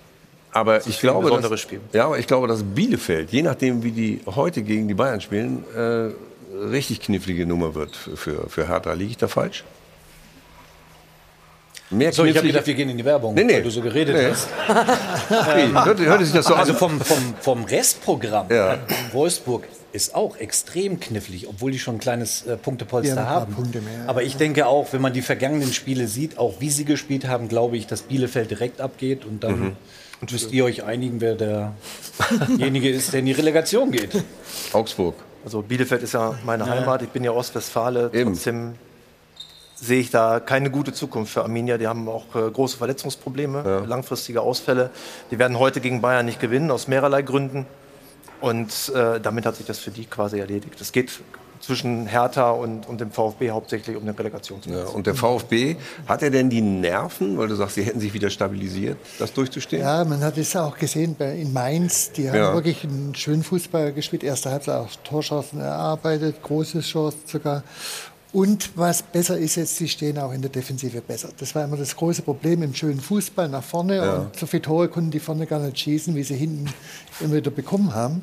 Und da haben sie jetzt stabiler äh, agiert. Und das macht mir eigentlich die Hoffnung, dass, äh, wenn man die Stärke in der Vorwärtsbewegung beibehält und in der Defensive stabil steht, dann ist der VfB einfach das heißt, besser wie, wie wie die Mannschaften, die sonst ja, Das heißt, du, du kannst hier jetzt, hier und jetzt äh, Felix Magath sagen, dass er in Stuttgart nichts holt.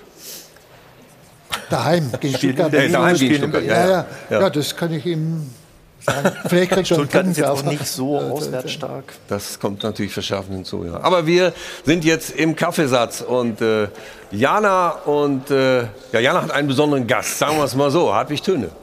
Ja, anders, ja, ich hätte es nicht besser sagen können. Damit kommen wir nämlich vom Abstiegskampf in der Fußball-Bundesliga zum Aufstiegskampf in der zweiten Bundesliga. Denn da ist Spannung angesagt. Da mangelt es nicht an Spannung. Hadi, jeden Montag sprechen wir darüber im Doppelpass zweite Bundesliga. So auch morgen. Und auch morgen wird das Thema wieder sein, der Aufstiegskampf. Sandhausen gegen St. Pauli gestern nur 1 zu 1. Ja. Da ist was drin heute für Darmstadt und auch den Club. Ja, und Schalke ist ja auch noch mit drin und Werder. Also es sind heute zwei direkte Duelle, unter anderem eben mit Darmstadt, die gegen Schalke spielen. Dann eben Werder zu Hause gegen Nürnberg. Momentan drei punktgleich an der Spitze. Also das, was man in der Bundesliga manchmal so ein bisschen vermisst, ist in der zweiten Liga tatsächlich geboten. Rock'n'Roll beim Kampf um den Aufstieg. Und darüber wollen wir morgen reden mit Dr. Felix Brüch, dem Weltschiedsrichter des Jahres. Dann ist Lukas Kwasniok, der Trainer aus Paderborn dabei und Weltmeister Olaf Thon. Also eine wirklich tolle Besetzung. Morgen zu einer allerdings ungewöhnlichen Zeit um 17 Uhr. Und das äh, liegt daran, dass wir unsere zweite Lieblingssportart auch noch mit im Programm haben. Das ist natürlich Darts, ja, von der Darts WM zum Darts Grand Prix. Der läuft derzeit in München und wir übertragen das Ganze und wir sind morgen quasi eingepackt im Darts Sandwich und auch da muss man sagen, die Topstars der Szene sind gefragt. Zum dritten Mal die Auflage. Die letzten beiden Male ging es an Michael van Gerven. Was sagst du, an wen geht die Nummer diesmal? Wer ist mit dabei? Ach, ich würde ja gerne mal einen deutschen Sieger haben. Drei sind auch noch mit dabei. Also von daher wird das heute schon spannend. Ab 14 übertragen wir das Ganze. Ich darf es mitkommentieren mit Robbie Majanovic. Also Darts und Fußball, das ist die Kombination. Morgen am Ostermontag geht nachmittags los. Dann der Doppelpass und abends dann Michael van Gerben, Peter Wright. All die großen Stars sind mit dabei. Und so freuen wir uns, wenn einige Lust haben, da mit dabei zu sein. Das wird, glaube ich, ein schöner Ostermontag. Ich freue mich auf jeden Fall drauf. Und äh, ja, so kann man doch Ostern gemütlich ausklingen lassen. Man müsste mal versuchen, man müsste mal versuchen, mit den, äh, mit den Pfeilen auf die Ostereier zu schmeißen. Vielleicht geht das auch. versuchen Sie es nicht. Vielleicht treffen Sie jemand anders. Wir werfen gleich noch ein bisschen mit dem Ball durch die Gegend. Nämlich, wir wollen uns an den äh, tollen Kölner Toren begeistern. Und ist Köln auf dem Weg nach Europa? Vielleicht. Und warum schirmen eigentlich die Gladbacher den äh, Stadionrasen? Das ist auch kein schönes Bild. Aber reden müssen wir drüber. Bis gleich. Werbung Anfang. Werbung Ende.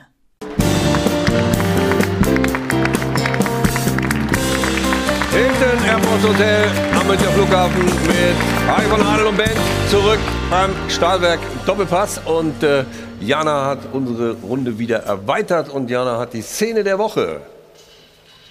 Die Szene der Woche wird Ihnen präsentiert von LEDVANCE. Smartes Licht für zu Hause. Ja, und gestern Abend war ja auch noch Rhein-Derby angesagt. Die Kölner hatten Lust auf dieses Derby und das vor allem in Halbzeit 1. Gerade mal fünf Minuten hat es gedauert. Da kommt hier die Hereingabe von Keins. Da wartet dann im Fünfer Anthony Modest und dann keine Chance für Jan Sommer. Führungstor für die Kölner durch, na klar, wen denn sonst? Anthony Modest. Sein Saisontor Nummer 16 war das tatsächlich schon. Ja, und die letzten drei Derbys gingen tatsächlich an den FC. Beide unter Steffen Baumgart in dieser Saison. Das gab es zuletzt bei einem Trainer namens Christoph Daum. Das ist allerdings schon ein paar Jährchen her. Das war 89, 90. Also die Kölner unter Steffen Baumgart einfach boxstark unterwegs. Steffen hatte vor dem Spiel gesagt, wenn es geht, lasst uns gerne international angreifen. Wir halten fest, es geht. Das riecht doch schon sehr nach Europa. Das die positiven Szenen auf Seiten der Kölner. Es gab allerdings auch negative Szenen auf Seiten der Gladbacher. Nach dem Spiel kam es zu diesen Ansturmbildern in Anführungszeichen. Also die Fans sollen das Vereinsgelände versucht haben zu ähm, stürmen, sag ich mal. Es ist am Ende des Tages friedlich ausgegangen. Sie haben wohl ein Gespräch mit den Verantwortlichen gefordert. Also das wieder sehr unschöne Szenen seitens der Fans. Wir hatten eben es schon angesprochen, dass es sich auch in der Vergangen jüngsten Vergangenheit öfters solche Szenen dieser Art ergeben haben. Deswegen nochmal die Frage, wie viel dürfen sich die Fans erlauben? Was kann man dagegen vielleicht auch tun? Die Szene der Woche wurde Ihnen präsentiert von LEDVANCE. Smartes Licht für zu Hause. Zumal die Situation da auf dem Parkplatz, ich habe vorhin gesagt, Wiese ist natürlich Quatsch, auf dem Parkplatz äh, bei den Gladbachern ähm, überhaupt möglich wurde, weil die 50 Ultras, glaube ich, einfach die, die Absperrungen äh, und die Ordner zur Seite geschoben haben. Also ich meine, das hat eine ganz andere Qualität bekommen mittlerweile. Ja, es ist schon beängstigend. Also wenn wir jetzt sehen, äh, wir haben eben gesprochen über die Morddrohungen gegen ja. Salihamidzic und äh, Nagelsmann im Netz, dann die Fans, die die Berliner Spieler auffordern, ihre Trikots äh, auf eine sehr demütigende Art und Weise vor der äh, Tribüne oder vor der Kurve abzulegen. Äh, jetzt diese Geschichten, also ich finde, da werden wirklich rote Linien überschritten. Äh, es ist natürlich ein sehr, sehr schwieriges Thema und ähm, eigentlich kann man da oder muss normalerweise die Polizei mit aller Härte durchgreifen. Ich weiß nur nicht, wie die Vereine das in den Griff kriegen wollen, weil nur mit Dialog, glaube ich, wird es ein bisschen schwierig. Andere Maßnahmen sind natürlich genauso schwierig. Also wirklich ein sehr, sehr schwieriges Thema. Nur klar ist, und zwar hundertprozentig klar, sowas darf nicht passieren. Mhm. Dazu hat kein Fan das, das Recht. Das sind für mich auch keine Fans. Jeder Fan hat im Block das Recht, dann, äh, zu pfeifen und zu buhen, gar keine Frage, wenn er unzufrieden mhm. ist. Aber das, sowas darf nicht passieren. Gut, auf der anderen Seite äh, immer wieder zu betonen, äh, das sind keine Fans, äh, hilft uns natürlich auch nicht weiter. Nein, natürlich nicht. Ähm, deshalb, äh, ob das, das Fans ja sind oder wie man sie nennen will, nein. Ja Aber die, die Frage ist, wie kriegt man mit den Ultras tatsächlich so einen Kontakt, dass es da eben dann tatsächlich die angesprochene Grenze gibt? Naja, gut, gestern gab es ja mit Dialog, ne? wie ist es dann weitergegangen? Es wurde ja dann deeskaliert ja, durch bisschen Spieler, die dort Teams. hingegangen sind und ja. geredet haben. Da hat es dann ja. mal funktioniert, aber das ist ja nicht garantiert. Ne? aber das ist ja nicht nachhaltig. Nee. Das ist das genau. Problem an der das Geschichte. Das, das Problem liegt tiefer, meine genau. ich. Mhm. Ja, und jetzt sind wir sprachlos, weil wir das Problem nicht rauskriegen. Oder? Man muss schon auch die Nähe zu den Fans suchen, auch als Spieler. Und das ist schon auch durch Corona bedingt sicherlich auch ein bisschen verloren gegangen. Aber wenn ich auch sehe, nach dem Spiel jetzt Bayern gegen Villarreal standen acht Spieler vor der Kurve. Und das war ja. ein super Support. Es sind acht Spieler vor die Südkurve gegangen und haben da sich bedankt für den Support. Der Rest ist reingegangen. Klar, auch aufgrund der Enttäuschung. Aber ich finde, die Spieler müssen auch ja, den Fans auch ein bisschen was zurückgeben. Aber in dem Fall natürlich die Szenen, die da passiert sind, auch, ich erinnere mich da nur an Schalke letztes ja, ja. Jahr mit diesen Jagdszenen. Da hatten Spieler Angst um ihr Leben. Also wurden die Autoreifen kaputt mhm. und die Spieler gejagt. Also das, das sind natürlich dann Grenzen, die überschritten werden. Also vielleicht müssen auch die äh, Teams in der Bundesliga äh, mal darüber nachdenken, ob man äh, im, sagen wir mal, im sozialen Bereich noch äh, mehr investiert, als vielleicht noch einen Innenverteidiger zu holen. Äh, Ja, man vielleicht muss hilft das. möglicherweise auch sensibler umgehen mit den äh, Emotionen der Fans. Man darf das ja nicht vergessen. Die haben ja auch zwei Jahre äh, Corona hinter sich mit Kurzarbeit. Und mit jetzt haben sie finanziellen Nach- Einschränkungen Nachholbedarf, und so weiter und so Nein, natürlich nicht. Aber das, das nein, Rudi, das Nein. kannst du, das kannst Nein, du aber jetzt, das- ja- nein, das kannst du ja nicht die so zwei ins Jahre Lächerliche- sind doch- Nein, Rudi, das kannst du nicht so ins Lächerliche ziehen. Aber das, der, Frustlevel, der Frustlevel der Fans, oder sagen wir mal so, die Zündschnur bei den Fans ist natürlich viel, viel kürzer. Durch diesen ganzen Frust, den sie auch über zwei Jahre auf, aufgebaut haben. Doch, natürlich spielt das eine Rolle. So, und wenn ich dann, du hast es gerade richtig angesprochen, wenn dann, wenn ich weiß, 90 Euro kostet eine Karte bei Bayern gegen Villarreal in der Kurve, äh, dann geht dieses Spiel verloren. ist natürlich ein Frust, eine Enttäuschung da. Und wenn dann nur acht oder neun Spieler vor die Kurve gehen und sich bei den Fans bedanken, dann ist das einfach ein fatales Signal. Auch das Ja. geht nicht. Und wenn dann Oliver Kahn sagt, Mhm. wir brechen beim FC Bayern nicht in Tränen aus, also die Fans, sich 90 wackelig, Euro ja. Mhm. vom Mund absparen müssen, um dieses Spiel zu sehen und dann bitter enttäuscht werden, die brechen sehr wohl in Tränen aus. Ja. Und das ist eben diese Sensibilität, die mir manchmal fehlt bei den Vereinen. Okay. Kommen wir noch mal zum Sportlichen, ja, was, äh, was Borussia Mönchengladbach angeht. Ähm, ich meine, wie, wie ist das zu erklären? Ich will nicht sagen deine Borussia, aber dein Herz schlägt ja auch immer noch äh, für die Bökelberg-Mannschaft. Ist, was ist los mit denen? Also ich habe das Spiel gestern gesehen und war auch sprachlos. Mhm. Und ähm, weil normalerweise aus meiner Erfahrung Derbys anzunehmen, vor allen Dingen gegen den FC Köln, heißt das, die Trainer haben immer gesagt, hier müsst ihr, muss die Hütte heute brennen. Ihr wisst, worum es geht. Da ging es gar nicht so sehr um das Taktische, sondern wirklich, dass jeder bereit ist, von der ersten Minute an auch da zu sein. Und das hat man gestern überhaupt nicht gesehen. Also man, man hat eigentlich gesehen, dass es keine Führung auf dem Platz gab. Aber mittlerweile habe ich auch mittlerweile das Gefühl, dass es keine Führung in der Führung gibt. Und was das, ist mit, und was ja, ist und mit das Adi könnte Hütter? dann ein Problem werden auf Ja. Zukunft, Ja. nämlich dass wir Borussia Mönchengladbach, das ist ja immer der Traum, international zu spielen, äh, dass das wahrscheinlich in den nächsten Jahren nicht mehr funktionieren wird, wenn, ne, weil sie werden sich trennen, trennen müssen von einigen Spielern. Die denken, sie sind groß, sind es aber im Endeffekt nicht und da muss man den Finger in die Wunde legen und das erwarte ich eigentlich jetzt von den Verantwortlichen. Ja. Ähm, was erwartest du von, von Adi Hütter in dem Zusammenhang? Nee, erstmal habe ich gestern erwartet von den Spielern, dass sie es verstehen. Die Kölner kommen, wir haben da schon mal 4-1 verloren. Wir müssen hier definitiv heute ein anderes Mhm. Der Biss war nicht Gesicht da. zeigen. Genau, genau. Und, und du hast es überhaupt nicht gesehen. Im Gegenteil, die Kölner haben Fußball gespielt, haben Fußball zelebriert, haben völlig zu Recht gewonnen. Du bist ja Köln-Fan. Herzlichen Glückwunsch. Jetzt hast du mich Ähm, geoutet. Wobei, wobei sie heute in Gladbach Outfit haben. Ja, aber, aber das will man ja sehen, wenn man auch ins Stadion geht. Und wenn du den Kampf nicht annimmst, Ja. dann sind die natürlich gefrustet und, und, und genervt von, von der Einstellung der Spieler. Das war, das war unter aller Sau gestern. das muss man so klar und deutlich Das Schlimme sagen. in Gladbach ist ja, wir haben vor ein paar Monaten, kurz vor dem Eberrücktritt, haben wir gesprochen. Und äh, da war ein Thema, einige Spieler schon mit den Gedanken woanders und äh, es, Siehst passt ja. nicht, es passt nicht in der Mannschaft. Und es ist eigentlich, wir haben eben auch noch mal darüber gesprochen, es ist schlimmer geworden seit damals. Ja, aber dann heißt, nicht verbessert. dann heißt es auch da, den Umbruch anzugehen, ob er jetzt größer ausfällt oder ein bisschen kleiner, aber du musst Mhm. dich von Spielern trennen, die eben nicht bereit sind, permanent ans Limit zu gehen, vor allen Dingen, also das ist nur ein Spiel, aber es ist ein besonderes Spiel. Und die, die nicht bereit sind dazu, die, von denen musst du dich trennen. Und dann Auf der, auf der sollte sich Seite- auch niemand sicher sein, das muss ich mal dazu sagen. Klar, aber Weil viele sehen sich in England und in Spanien Ja, und ja. hast du nicht gesehen. Ja, mein, Ja. wenn ihr solche Leistung zeigt, wie ihr gestern zum Teil ge oder gezeigt habt, habt ihr keinen keinen Platz nirgendwo. Auf der anderen Seite Steffen Baumgart als Vulkan und Einpeitscher. Felix Magath, der es bei Hertha einigermaßen wieder hinkriegt. Deshalb nochmal, ist Adi Hütter da zu still? Ich würde mit ihm weiterarbeiten, ganz ehrlich, Ja. in der Hoffnung, dass er versteht, was er zu tun hat, in die neue Saison gehen. Wenn sich das dann nicht ändert, dann können wir noch mal neu darüber reden. Okay. Jetzt, ja, ich Ja. hätte mich so gut getan mit meinem Outfit hier heute.